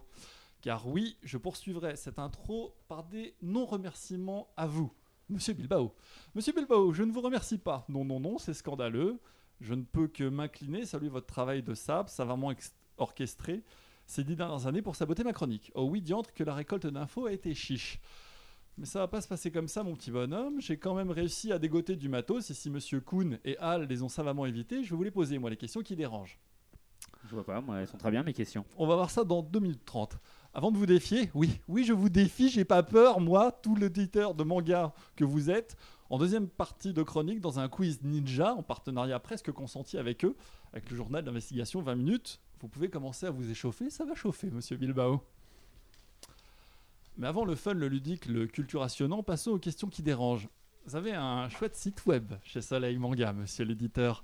Je me demandais, quand dans l'édito vous dites euh, ça y est, c'est l'été et Japan Expo est terminé, ils en pensent quoi à Japan Expo de ce terrible, terrible rapport de cause à effet scientifiquement établi par vos équipes entre le vrai début de l'été et ce petit printemps crapoteux qui est visiblement Japan Expo à vos yeux? Pousseriez-vous jusqu'à dire dans votre prochain édito que l'arrivée prochaine de Chibi Japan Expo est responsable de la mousson qui tombe dessus depuis la mi-août? Complètement. il, faut, savoir reconnaître leur pouvoir, leur pouvoir euh, au niveau de la météo, notamment mondiale. Donc je, je maintiens cet édito qui est euh, totalement représentatif du pouvoir qu'a pris Japan Expo sur le monde. Une, réponse franche. Vous dites aussi, prenez garde, il nous reste encore de belles surprises à annoncer pour cette année. Guettez le site à la rentrée. Ok. Je prends garde Très beau casque. et Très, je très- le guette avec mes jumelles. Magie du podcast, quasi en direct, nous sommes pile dedans, en plein dans la rentrée. Alors, monsieur Bilbao, c'est quoi donc ces deux surprises qui nécessitent tant d'attente de casque et de jumelles? Eh bien, normalement, vous avez eu déjà la première, qui est Valkyria Chronicles, qui était quand même une belle surprise, puisque c'est une adaptation d'un jeu vidéo euh, Hyper récent. hyper récent, et qui arrivera donc prochainement, et une prochaine qui, euh, prenez garde, arrivera très bientôt. Et qui serait... Prenez garde Continuez à porter votre casque Gardez votre Elle casque, gardez les jumelles J'enchaînerai avec un why. Why Pourquoi me faire ça à moi in English dans le texte? Vous saviez, oh oui, vous le saviez pertinemment en plus que j'allais devoir regarder les vidéos de vos interviews et dès juin 2008, en plus vous aviez visiblement aussi prévu tout ça. Alors je vous le demande, outre cet infâme plaisir ostentatoire qui, je le vois dans vos yeux, chatouille encore de contentement le soir avant de vous endormir votre ego surdimensionné, oui, je vous le demande, avec cette interview à la FNAC, agresser sciemment et si violemment mes petits et mes si délicates rétines avec cette si terrible, terrible chemise à rayures, cela valait-il cu- cela valait-il le coup de risquer par là même, pour vos fans et les fans de Soleil Manga, une véritable épidémie de cataracte sur le territoire national? 1511 cas recensés à ce jour. C'est ma pire erreur depuis que j'ai pris Soleil Manga en, en- en charge. C'est ce choix de chemise lors d'une interview. On se, on se méfie pas assez hein, du choix des chemises lors des interviews. hein. On n'est pas assez coaché. Il faut savoir qu'on est lâché comme ça, comme des jeunes footballeurs de 18 ans avec des millions de dollars. Et on nous lâche comme ça face Et après, à on fait des erreurs, une chemise, une zaya, euh, voilà quoi. un choix de chemise euh, erroné et si vite arrivé. Et après, on en paye, des... on en paye le prix encore Toute sa deux ans, deux ans après. Après, on vous en reparle. Bon, j'espère que ces vraies questions qui dérangent vous auront permis de mieux cerner la personnalité de Monsieur Bilbao. Il est temps pour moi de vous jeter le gant, ici présent. Mais il en a vraiment un très bel, un très beau Oui, gant. je reviens Mais- des sports d'hiver. C'est un gant de ski, effectivement. Et de lancer le quiz ninja en partenariat presque consenti par eux avec le journal 20 minutes. Mais je relève le gant. Oh Gant ressaisi de C'est nouveau, côté. maintenant dans le podcast, on se jette des choses à la gueule. Déjà, saluons euh, monsieur Philippe Barthélémy, premier ninja français de 1982, dont l'interview aura inspiré beaucoup, beaucoup de ce qui va suivre. Qui dit truc à gagner chez Mangavore, on sait aussi jouer dans la cour des grands et faire rêver les fans en débloquant des budgets cadeaux de ouf. Attention, attention, il faut encore dans le sac de sport Aujourd'hui, Billy. mesdames et messieurs, il y aura donc en jeu, suspense, une boîte de macros à la nette. qui, comme chacun sait, sont l'authentique secret de beauté de Brad Pitt, Seb Kuhn et de Monsieur Bilbao ici présent. Absolument. Tartine euh, tous les matins euh, le Qui les visage de- de, consomme en compote, beignets et Mais- milkshake au minimum trois fois par jour. Quel beau cadeau. Alors le fiche chèque tête de macro, euh, recette officielle de Robin Desbois, exact. Bientôt sur le site. Tout le monde est chaud, Monsieur Bilbao, je compte sur vous. C'est peut-être le moment de devenir une star internationale Parce du web. joue tous en fait. Ah, Non, c'est juste lui. Ah non, Monsieur Bilbao. Ah, Qu'est-ce que je fais de ma chemise alors Je change du coup? Non là c'est à la radio, c'est bon, tu peux. Ah bon, ça va, alors. Faut être au taquet, c'est un quiz rapide en trois questions, alors pas de pitié, pas de prisonnier. Ah ouais, c'est d'accord. parti. Le ninjitsu a eu un pic de popularité au milieu des années 90. Avec combien de licenciés? Atten- Attention, Non, film attention. Ninja Blanc. Je pars d'un pic de popularité, d'un phénomène de masse qui, même passé, rayonne encore jusqu'aujourd'hui sur toute la France. Assez pour justifier cette interview du ninja français dans le 20 minutes d'hier. Alors, au pic de popularité, nous comptions en France 20, 200, 2000, 20 000 ou 200 000 licenciés? 200. Euh, 2000 200. La bonne réponse était 2000. Ah Pas de point pour Monsieur Bilbao, mais que je suis déçu. Non mais le véritable pic de popularité du ninjutsu en France, c'était euh, la sortie en direct vidéo du ninja blanc à l'époque avec. euh, Eh bien, nous arrivons à ma deuxième question. Ça n'a rien à voir avec Tortue Ninja Transition incroyable. Non rien à voir. Quel film a Le Ninja Blanc c'est pas moi qui le dis, c'est Philippe, popularisé l'art du ninja en France Le Ninja Blanc Attention, j'ai des propositions, on ne se brûle American pas les Ninja ailes comme ça. American Ninja. American. Ninja, American le Ninja Blanc. Tortue Ninja, les trois ninjas contre-attaque ou Tati Daniel? Ah J'hésite entre Tati Daniel et le ninja blanc. perso. Non, alors je vais prendre les Tortues Ninja, moi. C'est un point pour Monsieur Bilbao, ça me déçoit un peu. Nous arrivons à la troisième et dernière question. Je rappelle qu'il y a une égalité entre deux des participants. Les Et une boîte, de, une boîte de macro à gagner. La moite de Macro est toujours à gagner, rien n'est joué. Troisième question. En combien de temps Philippe Barthélémy, le premier ninja français de France de Maison Alfort, peut faire de vous un bon ninja? Genre, je grimpe où je veux, je me déplace avec des petits pas de course, trop c'est la classe même quand je vais à la boulangerie, je me douche avec ma cagoule noire, hop, je suis là, hop, je suis pas là, hop, je suis là, hop, je suis plus là. Alors, je deviens un bon ninja, une machine de guerre, ceinture noire, s'il vous plaît, en m'entraînant deux fois 1h30 par semaine pendant 3 ans, trois fois 2 heures par semaine pendant 3 ans, trois fois 2 heures par semaine pendant 5 ans, ou quatre fois 2 heures par semaine pendant 5 ans. Attention, je le rappelle, vous devenez un bon ninja, une machine de guerre. Alors on peut pas peut pas tromper mille fois une personne déjà je voulais dire voilà mais on peut tromper mille fois une personne. Euh, putain. euh, Moi, je dirais la troisième. La quatrième. La troisième, on devient un bon ninja trois fois 2 heures par semaine pendant 5 ans. Ouais. Oh, mais Non moi je dirais en La 3 dernière, ans. En 3 ans deux fois par semaine allez on y va. Trois fois deux fois par semaine, c'est la bonne réponse. Ah. On devient un bon ninja en France avec Non, un petit c'est- entraînement c'est deux fois Maurice 1h30 Barthélémy par semaine Philippe pendant. 3 ans. Roger Barthélémy. Philippe, Philippe, Philippe. Bon, hein. Philippe Notre Barthélémy. euh, Notre voilà. premier ninja.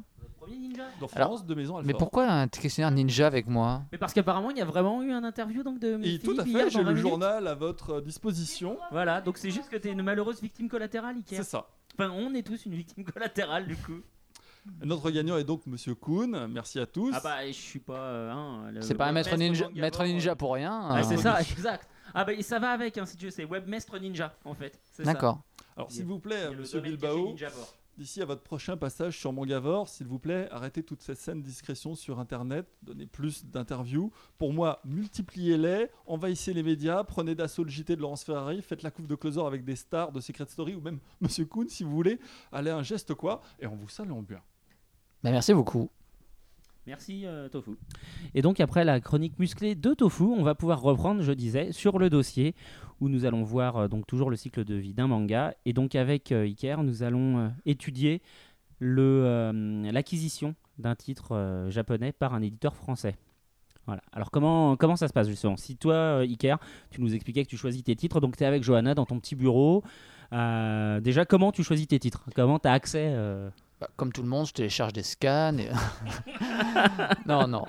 Plus, plus, sé- plus sérieusement, des fait- bien sûr. voilà, va sans dire. Et On a toute une armée de, de- de japonais qui traduisent pour nous en direct. Ah, pas mal. pas Alors en fait, on se fait envoyer euh, les magazines quand on ne se rend pas directement au Japon pour euh, chercher euh, de la matière, entre guillemets. On se fait envoyer régulièrement des magazines euh, via un traducteur qu'on a sur place ou euh, via les éditeurs directement qui nous envoient régulièrement des magazines, ce qui nous permet de nous tenir à jour et au courant de tout ce qui est publié euh, régulièrement dans les magazines japonais. Partir de là, nous, on fait une première sélection sur des choix purement graphiques, parce que ni Johanna ni moi ne maîtrisons le japonais. Donc nous, on fait une première sélection sur qu'est-ce qui graphiquement nous plaît, nous plaît pas. Est-ce que vous pensez qu'il va marcher en France, quoi, en fait? Et ce qui nous plaît à nous. Encore une fois, euh, on l'a on l'a vu à plusieurs reprises, si on fait uniquement nos choix en fonction de ce qui plaît au lecteur, ce qu'on croit va plaire au lecteur, sans que ça nous plaise à nous, généralement on se foire. D'accord. Donc la première sélection, elle est très simple, c'est on guette ce que font déjà les auteurs qui nous ont plu. Donc on essaie d'avoir un suivi permanent sur les auteurs qu'on a déjà publiés, puis des nouveaux auteurs qui nous intéressent, qui nous plaisent. C'est-à-dire qu'on occulte déjà par exemple tous les auteurs qui ont déjà été publiés par d'autres maisons d'édition. D'accord, vous, vous n'allez pas piquer euh, les auteurs des autres. Non, même si c'est pas piqué, entre guillemets, on se refuse de, euh, de publier des auteurs, euh, sauf si ces auteurs ne sont pas euh, publiables par l'éditeur en question. Ce qui nous est déjà arrivé, par exemple, de, de- il nous est déjà arrivé de demander, par exemple, à, à Greg de Kurokawa, si ça le gênait, qu'on publie un titre de Rie Takeda, parce qu'il avait déjà publié H3 School. Et il nous a dit non, il n'y a pas de souci, donc on a publié euh, derrière euh, Akari. Donc, euh, même chose pour, euh, ça a été pour Yuki Yoshihara, avec, euh, qui avait déjà été publié chez Panini. Ouais, On a ouais. demandé si Panini avait fait une offre sur le titre, on nous a dit non. Fait bon bah à défaut d'offre, nous on en fera une. Et donc voilà, on s'est retrouvé comme ça à publier de- deux auteurs déjà publiés ailleurs. Mais sinon, on essaye au maximum de déjà suivre les auteurs que nous on a lancés. D'accord. Donc alors, du coup, là, vous avez un titre qui vous plaît, c'est super, vous le voulez. Euh, bah, comment ça se passe du coup Alors dans un premier temps, on se renseigne sur la disponibilité du titre. C'est-à-dire qu'on fait une demande via notre agent à l'éditeur et on leur demande est-ce que le titre est disponible. Donc après, suivant les maisons d'édition, il y a différents systèmes. C'est quoi un agent Excuse-moi. Un fait. agent est, euh, est en fait euh, des. c'est à partir du moment où on a fait une première sélection, on fait faire des fiches de lecture par nos traducteurs. C'est-à-dire qu'on envoie les, les, les magazines en question à nos traducteurs, qui ont chacun plus ou moins une spécificité. C'est-à-dire qu'on a une traductrice qui est davantage dans les shoujo, on a un traducteur pour les titres de jeux vidéo, et ainsi de suite. Donc on a vraiment des euh, traducteurs euh, spécialisés et qui nous font en fait des fiches de lecture sur les titres qui nous, nous ont marqués et nous donnent leurs avis. Donc parfois, quand on a un avis mitigé, on fait faire une deuxième fiche de lecture par un autre traducteur. Et à partir de là, bah, nous, on se prend une décision. Donc euh, là, comme je disais, on passe, dans le mode de négociation. Donc on se renseigne sur la disponibilité du titre. Et là, donc, suivant l'éditeur, ça peut varier. C'est-à-dire qu'il y en a, par exemple, comme Shogakukan, où euh, il y a trois sessions d'offres par, par année. Donc il faut qu'au moment où on arrive à- au bout d'une session, il y ait déjà au moins un volume qui ait été paru. Parce que, comme je vous l'ai dit, comme on se renseigne sur magazine, des fois, c'est des titres dont le premier volume n'est même pas paru. Donc, à partir de là, on peut formuler une offre. Donc c'est pas possible de demander un titre tant qu'il est encore, euh, tant qu'il est juste publié dans le magazine, mais qu'il n'est pas encore sorti en volume relié au Japon. En tout cas, ne vous, le, on- vous n'aurez pas la licence. D'accord. Ce qui, vous pouvez toujours le demander, comme ça ils savent déjà que vous êtes intéressé par le titre. Mais à la différence de l'animation, où parfois on pouvait, euh, certains éditeurs d'animation en France pouvaient acheter les licences avant même que la diffusion ait commencé au Japon, puisqu'on voit, on voit, on y voit un moyen de financer entre guillemets euh, L'animé. l'animé. Euh, dans le manga, généralement, ils attendent quand même qu'il y ait un volume entier qui ait, qui ait été publié. Et certains, euh, comme Kadokawa, attendent qu'il y ait de nombreux volumes qui, aient- qui soient sortis. D'accord. Donc ça, ça dépend de chaque politique. À partir de là, donc si le titre est disponible, on formule une offre. Donc l'offre, elle est euh, basée sur un minimum garanti. En fait, on garantit à l'éditeur japonais un certain volume de vente. C'est-à-dire qu'on lui garantit qu'on vendra au moins, que lui touchera de l'argent au moins sur 5000 exemplaires vendus, qu'on les vende ou qu'on ne les vende pas. D'accord. Ok. Voilà, par exemple. Mais en fait, pour simplifier, c'est vrai que maintenant, on, a, on est un petit peu sorti du système qui était effectivement de 50% du tirage, ou des choses comme ça.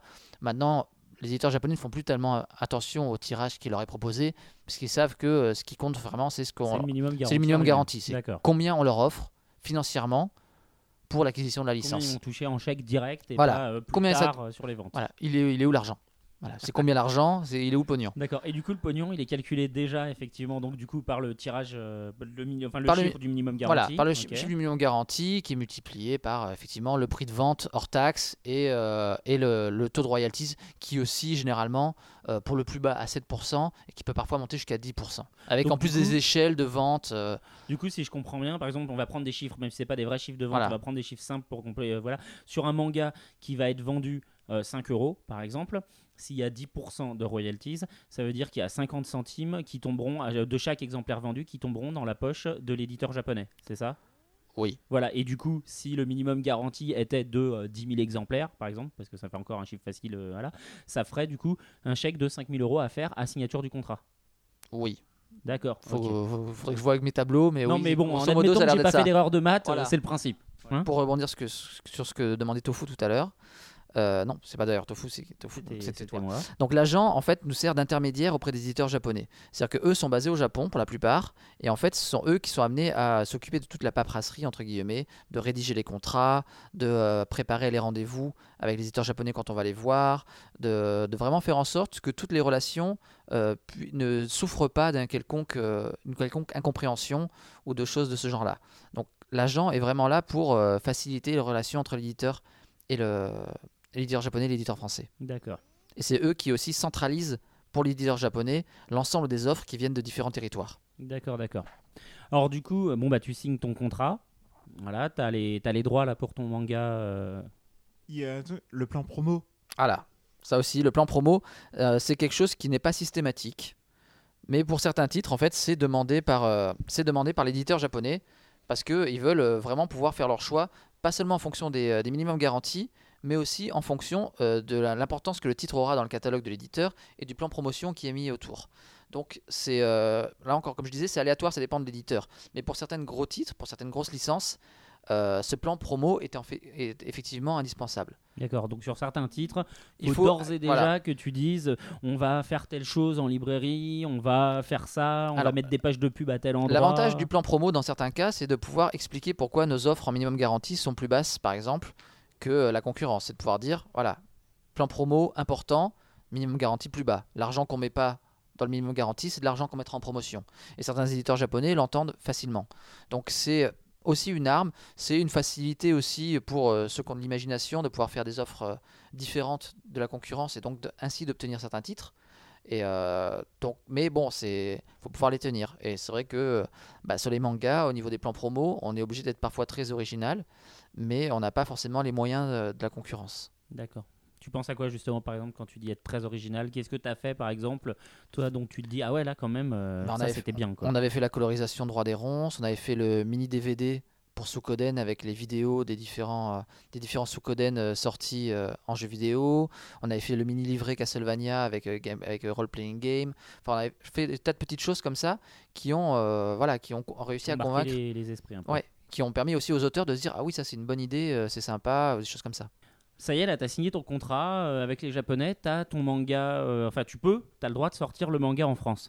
Oui. Concrètement, euh, quelles sont les étapes qui vont nous permettre de passer à euh, ce manga existe en volume relié au Japon à euh, le manga arrive dans la librairie en français pour tout le monde? Parce que bon bah, il faut traduire, il y a tout il y a, il y a beaucoup d'étapes le contrat est signé, il est payé. À partir de là, le, le, le titre passe en production. C'est-à-dire que concrètement, chez Soleil Manga, moi je me suis occupé de toute la partie négociation avec les Japonais. Et à partir du moment où le, con- le contrat est signé et payé, ça passe dans les mains de Johanna qui, elle, s'occupe de la co- coordination éditoriale. Ça veut dire que on, sollicite le matériel de la part des éditeurs japonais. Donc, c'est les matériels de couverture, c'est les, euh, les working copies, c'est-à-dire les, les copies de travail pour pouvoir envoyer un exemplaire au traducteur, un, un exemplaire au lettreur. Ensuite, soit on a le matériel pour les pages intérieures directement en numérique, soit il faut scanner soi-même le bouquin. Donc, à partir de là, nous, on envoie le livre au traducteur, qui est le premier à travailler dessus, et en même temps le livre au lettreur pour qu'il prépare les scans et qu'il prépare le matériel et qu'il lettre le titre. Un- alors, alors deux, deux, deux questions. La première déjà, c'est le délai de production en fait entre le moment où un titre donc vous, vous l'avez acquis le moment où il va sortir en librairie parce que souvent les gens ils sont là ils disent tiens mais ça y est euh, il y a le tome euh, 64 de One Piece qui est sorti euh, comment ça se fait que je l'ai pas encore? Donc ou pour Doreo Doro ou ce que tu veux mais combien de temps faut compter en moyenne entre le moment où un titre euh, est dispo au Japon est signé et hein, le moment où en fait euh, vous le sortez combien Alors, de temps de travail? Nous, on a un record. d'accord vas-y On a fait en 10 jours. bon alors je pense pas que ce soit un délai moyen Non, le délai, mo- le C'était délai moyen, euh, 10 jours? un Warcraft. Un Warcraft, ah ouais, du coup, il y avait un- une, une belle échéance, un- Ouais. une sortie de jeu, un salon, Voilà. ou quoi Exactement, c'était pour la, la sortie d'une extension, il me semble. De Burning Et Crusade donc, euh, probable. Ouais, d'accord. De mémoire, je ne saurais pas dire. Mais effectivement, on a fait, euh, en travaillant des week-ends et euh, Ah, 10 jours en 10 jours, euh, traduire les traits et la validation express de Blizzard. D'accord. Mais voilà, Effectivement, ils sont pas si durs, euh, tu vois, on peut travailler avec pour, eux le, pour le coup, et c'était leur faute si on était tellement en retard. Ah, d'accord, ok. Donc ils ont été beaucoup plus conciliants. Généralement, vraiment, entre la signature du contrat et la sortie du livre, euh, faut compter entre 4 et 6 mois. 4 et 6 mois, d'accord. Donc, pour- à cause des étapes qu'on va voir. Mais du coup, alors, la deuxième question, c'est qu'est-ce que c'est qu'un lettreur? Alors, le lettreur est euh, la personne qui est en charge de euh, mettre les, les textes traduits dans les bulles, tout simplement. fait, Et également de nettoyer, de nettoyer les, les images et les pages. Les nettoyer, c'est-à-dire supprimer tout Supprimer ce qui est, tout ce qui est en japonais, euh, sauf les onomatopées, puisque nous, on- nous conservons les onomatopées, nous les doublons. Mais pour le reste, effectivement, c'est le nettoyer, euh, nettoyer au Donc c'est du maximum travail bulles. graphique euh, sur Travail ordinateur. graphique sur ordinateur. Alors l'autre phase qui n'a pas été expliquée, c'est la présentation du titre auprès des, euh, auprès des commerciaux. C'est-à-dire qu'il faut savoir que entre le moment où euh, un titre est présenté et euh, mis à disposition des libraires pour une commande en sortie future, il se passe parfois entre 3 et 4 mois. C'est-à-dire que on présente fin février les titres qui sortiront en mai, juin, juillet. Donc ça, fait qu'il y a presque entre 4 et 5 mois à l'avance, on doit déjà savoir exactement quel titre sort à quel moment. Donc dès qu'on est sorti de cette phase-là, euh, le titre est déjà décalé. Donc nous, euh, on a l'habitude chez Soleil Manga de travailler en flux tendu. C'est-à-dire qu'à partir du moment où on signe une licence, généralement euh, le titre est mis au programme de façon quasi instantanée dans la prochaine session de présentation commerciale. D'accord. Voilà, donc là, euh, Valkyria Chronicles, on- quand on l'a signé, on l'a tout de suite mis effectivement dans le programme pour, euh, pour une sortie euh, en, sur la période août, septembre, octobre, parce qu'on savait que le jeu arrivait D'accord. ouais, ouais. par exemple. C'est des choses comme ça. Et, et donc, à partir du moment où il est lettré et traduit, on passe en, en- en- en phase de validation. C'est-à-dire qu'on fait valider auprès de- des, Japo- des éditeurs japonais la page copyright et la couverture et la jaquette. Pas à Parfois- l'intérieur. Pas- ils s'en fichent. Généralement pas à l'intérieur, sauf quand c'est des licences de jeux vidéo, comme je vous l'ai expliqué tout à l'heure euh, pour Zelda. Et à partir du moment où on a reçu la validation, ça part à l'impression, on, on vérifie euh, l'impression et ça part chez le libraire. D'accord, d'accord. Et donc, du coup, euh, voilà, quatre mois après, le bouquin arrive euh, tout frais, euh, tout chaud chez, chez le libraire et on peut l'acheter. Voilà. D'accord. Bah écoute, merci hein, pour tous ces, pour tous ces détails. Euh, là, je pense qu'avec ce dossier, on a bien fait le tour de la vie d'un d'un manga en fait depuis donc sa, sa création par un mangaka au Japon jusqu'à sa sortie en France. Euh, prochainement, et bah, vous verrez bien quelle autre idée va me venir. Euh, on va se tourner maintenant, enfin, faire une petite pause musicale et puis ensuite, juste après, euh, Ness nous fera le, le topo de l'actu justement de la J-Music en France.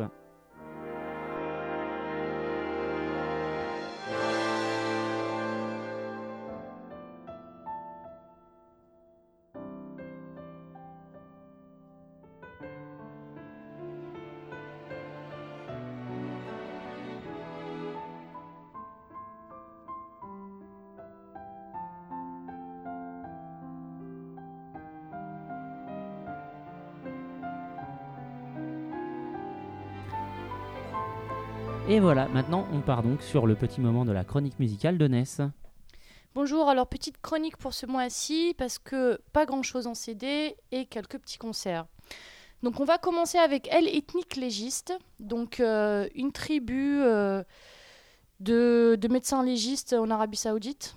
Non, C'est vraiment ça Ça dit rien Non, c'est pas ça. Ouais, j'ai eu peur. hein. Je me suis dit, putain, les mecs ils partent sur un triple, là ils partent loin. hein. Mais, mais c'était rigolo quand même. Mais oui, c'était drôle. Donc, euh, un groupe de visual metal euh, qui s'inspire de la mythologie égyptienne. Donc, visuellement et musicalement, c'est ce qu'on dit. hein. Visuellement, ce que j'ai vu, ils se déguisent, euh, on peut pas appeler ça un déguisement, ils s'habillent euh, en pharaon, un peu style égyptien, tout ça, avec euh, des hiéroglyphes, etc. Et musicalement, ça me fait plus penser à du médiéval. En fait, ça fait un peu oriental, tu vois, avec des instruments un peu orientaux. Ouais, d'accord. Mais ça, ça fait très, euh, je sais pas, euh, Camelot quoi, tu vois. Ouais, avec le band, tout ça. voilà, des trucs comme ça, mais quand même un, un peu plus violents. Et donc, euh, c'est formé de quatre jeunes garçons, euh, trois messagers et un apôtre redescendu du ciel. Ah, c'est beau ça. On dirait un peu Seikimatsu. Pour foutre la merde sur Terre. donc ils sont là pour se venger de qui, de quoi, je sais pas trop. Mais bon, c'est plutôt sympa, c'est assez original quand même. D'accord. Et ils sont où? Ils sont quand eux? Donc alors, euh, on va être à euh, la Convention Paris Manga. D'accord. le 18 septembre, le 23 septembre à Reims et le 24 septembre à Roubaix. D'accord, d'accord, d'accord. Oui, parce qu'ils font, ils ont un tour euh, européen, je crois, c'est ça? Euh, oui, c'est ça. Ouais. D'accord, d'accord. À noter, je sais pas si tu as vu, je sais pas si tu l'as prévu, mais euh, dedans, personne pourra y aller puisque c'est au Japon. Mais je sais pas si tu as entendu parler du IAM Japan Tour. Oui, mais j'ai vu ça sur le site de Mangavore, bien vu évidemment. Eh ben oui, bien évidemment. Vas-y, je t'en prie, je t'en prie. Et euh, alors, on va ensuite, on va un petit peu changer de style. On a Mousse. Alors, je sais pas si on dit mouse ou mousse, mais bon. Ah si, ça y est, je viens de comprendre la blague. Mousse on the keys. Ou pas C'est quoi la blague? Je sais pas. Sais pas pas, keyboard, une mou, une mouse. euh, Ah, d'accord. Non, keyboard cat, non, tout Ah, ça. Je, Bon. sais pas. Donc ils font une deuxième tournée en Europe. Et c'est un groupe de jazz assez minimaliste. Bon, forcément pour du jazz, euh, ils vont pas se déguiser non plus. Bon, j'aime pas le jazz. Ah non, c'est fr- franchement c'est cool. hein. Franchement c'est sympa. Euh, c'est trois mecs, donc deux claviers, une batterie, et euh, c'est un peu inspiré électro, un peu rock. Et euh, je trouve ça vachement bien. Non, c'est sympa. Et alors eux, ils sont bien concert, c'est un CD, c'est quoi? Concert à Metz le 29 septembre et à Lille le 30 septembre. D'accord.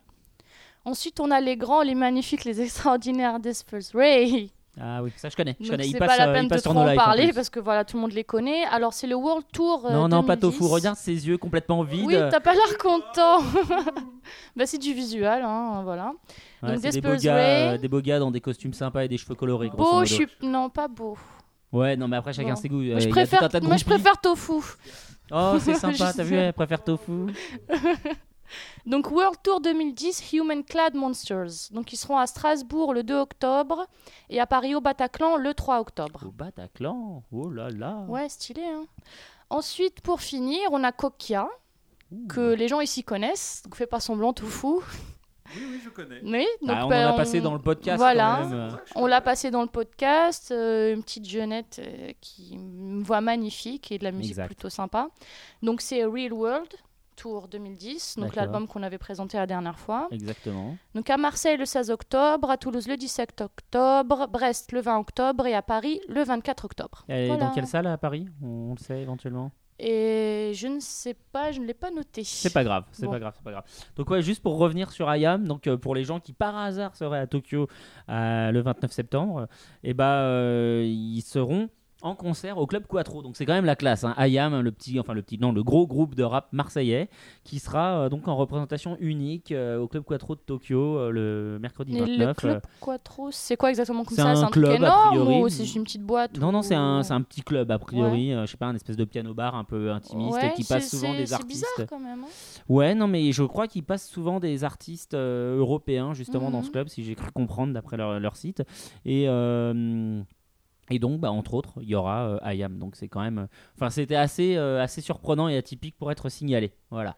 Euh, autre chose sur l'actu musicale? Et ben voilà, c'est tout. Voilà, pas de CD ce mois-ci, Pas rien. de CD ce mois-ci, le mois prochain. Voilà. D'accord. Alors du coup, on va directement enchaîner avec la polémique du mois. Le très très très populaire en ce moment, Bakuman, que tout le monde à peu près a lu à la rédaction. Oui. Et donc, la question du jour, c'est pour ou contre Bakuman? Alors, je te laisse la parole, Tofu, pour ouvrir le bal. Tofu ouvre le bal et dit que Bakuman, c'est drôlement pas mal du tout. J'ai lu les deux premiers tomes euh, dès qu'ils sont sortis. Euh, les dessins, bon, bah, c'est le dessinateur de Ah, Death c'est Note. magnifique. Hein. Donc, Ouais, euh, voilà. Hikaru Donc, no Go, euh, s'il te plaît. c'est Voilà. oui, de Death Note. Donc, et, Hikaru. donc, euh, Donc un roman, quoi. Un roman avec des images. donc, Oui, oui, non, mais complètement. C'est. Ouais, ouais, tu- euh, tu, vois, c'est comme tout Death Note d'ailleurs. C'est tu prends un roman, tu mets quatre images dedans et puis ça y est, ça te fait un manga c'est vrai qu'il y a du texte. Il y a alors, du texte. c'est vrai que pour le coup, il y a du texte. C'est pas du manga qui se lit en 20 minutes. Euh, le temps passe raisonnablement bien. Enfin, moi, je trouve qu'on s'ennuie pas. Par contre, c'est vachement dense. Il parle beaucoup, mais il se passe des trucs. C'est plutôt bien rythmé. Moi, Ah, j'ai levé mon stylo.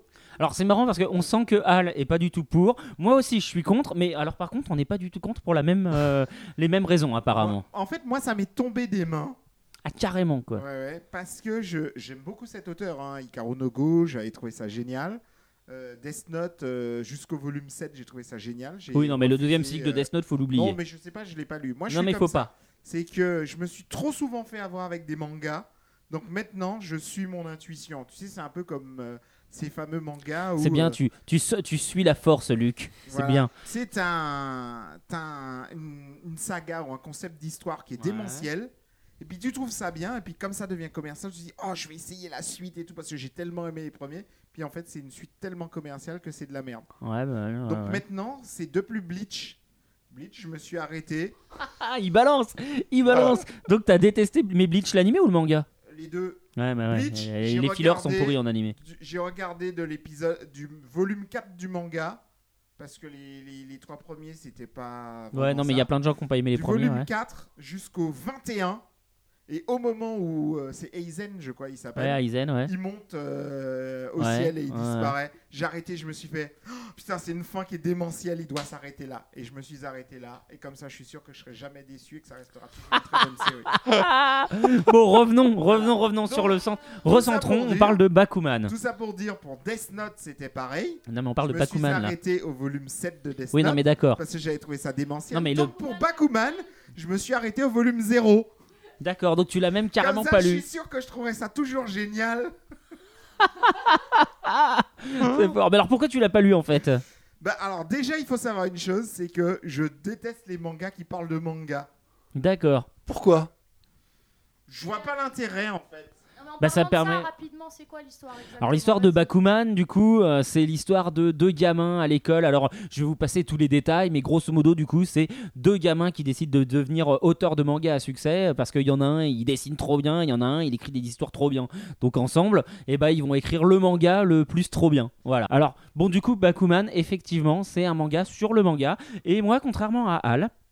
Je suis super pour l'idée. C'est-à-dire que je trouve que le concept c'est une bonne idée. Ça va permettre de euh, comment alors surtout en France, au Japon je sais pas, mais en France c'est vachement bien parce que ça permet aux otaku en fait de comprendre vraiment comment fonctionne l'industrie de leur euh, de leur passion en fait, de découvrir tout l'envers du décor, euh, quelles sont les, euh, les petites fourmis qui travaillent derrière euh, pour leur ramener leurs petits bouquins, quelles sont les, les ficelles qu'utilisent les mangaka, qu'est-ce que c'est que le véritable quotidien harassant d'un auteur de manga, puisqu'en l'occurrence dans l'histoire donc il y a l'oncle qui est mort d'épuisement. Sauf que je trouve que dans Bakuman, je trouve que ça marche pas parce que ça sent la propagande à plein nez en fait, moi je trouve. La propagande, c'est-à-dire? C'est-à-dire que euh, je Achetez suis les mangas Shueisha. Voilà, c'est-à-dire que moi je suis à peu près sûr que c'est un manga d'abord qui a été commandé par l'éditeur, qui a dit à ses auteurs phares Eh, euh, franchement, on a trop du mal à trouver des nouveaux auteurs. Les jeunes, ils ont trop plus envie de faire ça. Ils préfèrent devenir chanteurs ou alors faire du jeu vidéo ou voir euh, de la télé-réalité. Tu peux pas faire un manga qui leur donnerait envie de devenir mangaka. Donc le mec, il a dit Ok. Et donc, ils font un manga qui est vachement bien parce que il reprend les codes du shonen. Il dit Ah, voilà, super. Ouais, alors je te euh, coupe, je te coupe, puisque là tu dis qu'en fait c'est un truc de propagande pour finalement pousser les jeunes à devenir mangaka. Oui, et pour l'instant, je suis d'accord avec le concept. Et pour le coup, je trouve ça euh, plutôt euh, réussi. Enfin, moi qui Ouais. connais pas grand chose à la réalité euh, des mangaka euh, au Japon, j'ai appris euh, plutôt pas mal de trucs, plutôt agréablement parce que ça se très bien. trucs, ouais. Les personnages sont euh, vraiment sympathiques, euh, c'est vraiment bien rythmé. Il y a, des, non, là, je suis rebondi- moins il y a des rebondissements qui arrivent euh, assez régulièrement Il y a pour trop de relancer facilité.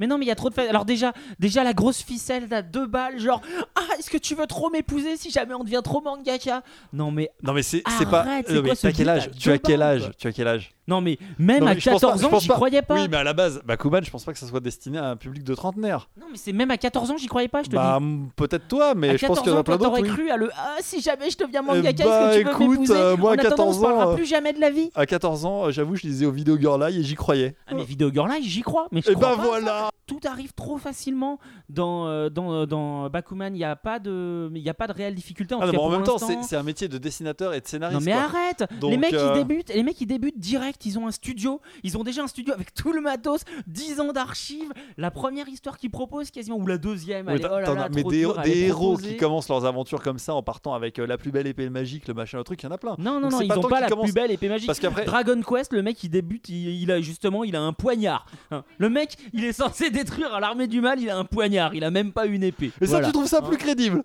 Et bah du coup ouais, il galère au fur et à mesure. Alors quand c'est quand c'est trop facile, ça va pas, mais quand c'est hyper compliqué, le mec qui part avec son couteau de Eh bah, cuisine j'y pour se battre contre l'armée du mal. Fur et à Ah ça t'y crois, Mais non, mais il y a besoin de difficulté. Il y a je dis, non, je dis pas que c'est réaliste. Je dis que du coup, ça induit une, ça introduit une, euh, une tension. Je veux dire, là, il y a un oncle qui est mort. On sait pas en fait s'il est mort de euh, surmenage ou si en fait il serait pas suicidé parce qu'il avait pas de succès. Donc on se dit super, ça va pouvoir donner de la profondeur au personnage. On va pouvoir utiliser ce personnage. Non, c'est réglé au bout de 10 au bout de 10 jours. Non, non, c'était vraiment un gars. Il a bien bossé jusqu'au bout et c'est Ouais, un bon japonais. On est bien Là-dessus, de bah, là-dessus, moi je suis pas super d'accord parce que justement, je trouve que par rapport au rythme du manga qui est annoncé au début, il y a plein de petites révélations. Alors, c'est pas des énormes révélations, faut pas exagérer non plus, mais il y a plein de petites choses où on s'attend à ce que ça traîne sur 5 ou 10 volumes et finalement, non, c'est résolu. Donc, moi je trouve que c'est un rythme qui me séduit parce que par rapport aux attentes que tu as sur un manga classique où on dit voilà, oh, l'oncle est mort mystérieusement et on pense qu'il s'est suicidé. Et du coup, tu repars sur euh, un indice sur chaque tome et généralement au bout du tome 10, Non mais entre. Conan, non Bah là, au bout de deux tomes, ça y est, c'est réglé, on passe à Non, autre chose. C'est pas mal. Vraiment, il y a un, je pense qu'il y a vraiment euh, un juste milieu entre effectivement Conan et les hommes en noir où au bout de 65 tomes, tu sais toujours rien. Et, Tu euh, continues et de lire Conan donc. Non, mais non. Bah, bah voilà. Donc, oh, Voilà. tu parles Je de choses que tu ne. Non, connais non, pas. Ça se trouve, c'est Non, non. résolu. Je feuillette, je feuillette pour vérifier. Il y a à chaque fois, il y a, quasiment rien. Mais ce que je veux dire par là, c'est que il y a, voilà, il y a plein de choses qui sont mal, euh, mal exploitées dedans. Du coup, j'ai- j'en ai perdu une en chemin. Si, voilà, c'est le rival, leur rival qui leur font apparaître. Elle, dans Death Note, c'est un personnage extraordinaire. Le mec trop bizarre euh, qui tient ses sucres, qui sait pas s'asseoir normalement, il est super. Il n'y a pas besoin de faire un L mangaka. Je veux dire, ils nous pondent Ça- un rival mangaka. Ça peut être un ado normal. Pourquoi est-ce qu'il faut que ce soit un autiste qui sait pas s'asseoir et qui dessine plein de pages par terre comme s'il avait, comme s'il était en train de reconstituer le Necronomicon? Non, non, non. Je veux dire, tu peux être un auteur de génie sans forcément être un les- attardé les mental filles, dans ta tête. bien ce genre de personnage, non? Les- Mais tu l'as ouvert, euh, Bakuman, que t'as vu à quoi il ressemble? C'est pour ça, voilà. ouvert, Le mec, le mec, il est pas elle- comme elle. Non, il est pas comme elle. Il a une sale gueule en plus. non mais, Oui, mais il est méchant. mais non, il est Mais pas méchant. si, c'est il est méchant. Oh, Bah, elle, il est pas méchant dans Death Note, mais celui-là, c'est le rival et Il il, est est plutôt méchant. Bah oui, dans Bakuman, Bah, oui. Dans le 2, vite Quand- fait quand même. Bah, 3, il- je sais pas. en, mais en gros, il explique euh, à un moment donné, il y a, enfin, je veux pas spoiler, mais euh, il explique à l'éditeur qu'il veut bien signer le contrat avec lui, mais qu'il a le droit de virer qui il veut. On peut pas dire que ça soit un personnage non hyper mais, positif. non mais c'est parce qu'a priori il est déçu d'une série donc euh, je veux Bah, dire tu bah, vois on bah, va bah. apprendre les révélations ça ça c'est un des seuls trucs que j'ai trouvé intéressant Ah, tu vois, Voilà. finalement, tu l'aimes bien ce Ça, manga. j'ai trouvé ça sympa. Non, mais du coup, c'est pas que je trouve que c'est une mauvaise série, Bakuman. C'est que je trouve que euh, j'avais peut-être trop d'attentes sur cette série. Ah d'accord. Alors que moi j'avais zéro attente, je vais tourner un petit peu autour avant de l'acheter et euh, finalement euh, pas déçu. J'étais vraiment pour le coup surpris par euh, le rythme de effectivement ça se lit pas en 20 ou 30 minutes. Ah hein. non, il y a on, du passe, texte, on passe un moment avec. texte. Mais euh, pour le coup, une fois qu'on sait à quoi s'attendre et qu'on va passer un bon moment avec, bah oui, on passe vraiment un bon moment dans tous les sens du terme avec. Ouais, moi, j'arrive, moi, je m'ennuie. Le seul truc que je reconnais et que je trouve extraordinaire, par contre, c'est qu'effectivement, on apprend énormément de choses sur le fonctionnement, sur, euh, sur les termes techniques. Euh, moi, Enfin, je moi, trouve sur- que c'est une vraie mine d'informations. Sur Par toute contre, ça, c'est clair. l'industrie du manga, sur l'importance Voilà. des concours, sur le recrutement, sur la manière dont ils sont coachés. Ça, enfin, c'est impeccable. C'est vraiment bien. Moi, la- Ouais. finalement, le, plus- la plus grosse critique que j'ai dessus, c'est pourquoi est-ce que la maman qui doit avoir 40 ans de Non, l'héroïne, mais voilà. on n'importe paraît. Grosso modo, deux ans de plus que sa fille Non, Voilà. mais c'est ça exactement. et puis elle est trop compris. copine avec les. Ah, je vais vous aider aussi à sauter ma, ma ma fille. Oui, non, mais elle a des seins énormes en plus. Et puis alors, je te rajoute Ça, le ça fait fait partie que- des points positifs. Euh, moi, à un moment, un des rôles que je m'attribue euh, sur Mangavore, c'est un moment de pouvoir dire aux gens tout le monde parle de ça, est-ce que ça vaut vraiment le coup ou pas? Bah, Je pense qu'il faut savoir justement ce qu'il y a dedans avant et euh, il faut l'ouvrir en connaissance de cause, effectivement. Et du coup, si tu l'ouvres sans savoir ce que c'est, je pense que tu as une bonne surprise. Si tu l'ouvres en sachant ce qu'il y a dedans, je pense que tu es content de ce qu'il y a. Mais il y a un tel battage qu'il y a aussi la possibilité du coup que tu l'ouvres en disant Mon Dieu, je vais ouvrir le nouveau One Piece, mon Dieu, je vais ouvrir le nouveau Death Note, euh, Ah saison non, 1. non, non, il il il on est d'accord. Il s'agit pas de se prendre une grande claque de ce niveau-là. Voilà, Maintenant, c'est juste je- ça que je voulais dire. Je pense Voilà. que c'est, euh, enfin franchement, hein, je pense que c'est vraiment un des meilleurs mangas actuels. Exprimez-vous sur le site. Voilà, exactement, j'aurais pas mieux dit. Et voilà qui va clore du coup le premier épisode de la saison 2 du podcast Mangavore. Et euh, du coup, bah, on vous donne rendez-vous sur le site euh, pour pouvoir euh, communiquer avec nous régulièrement. Et sinon, bah, dans un mois pour le prochain numéro. À bientôt. Voilà, à bientôt.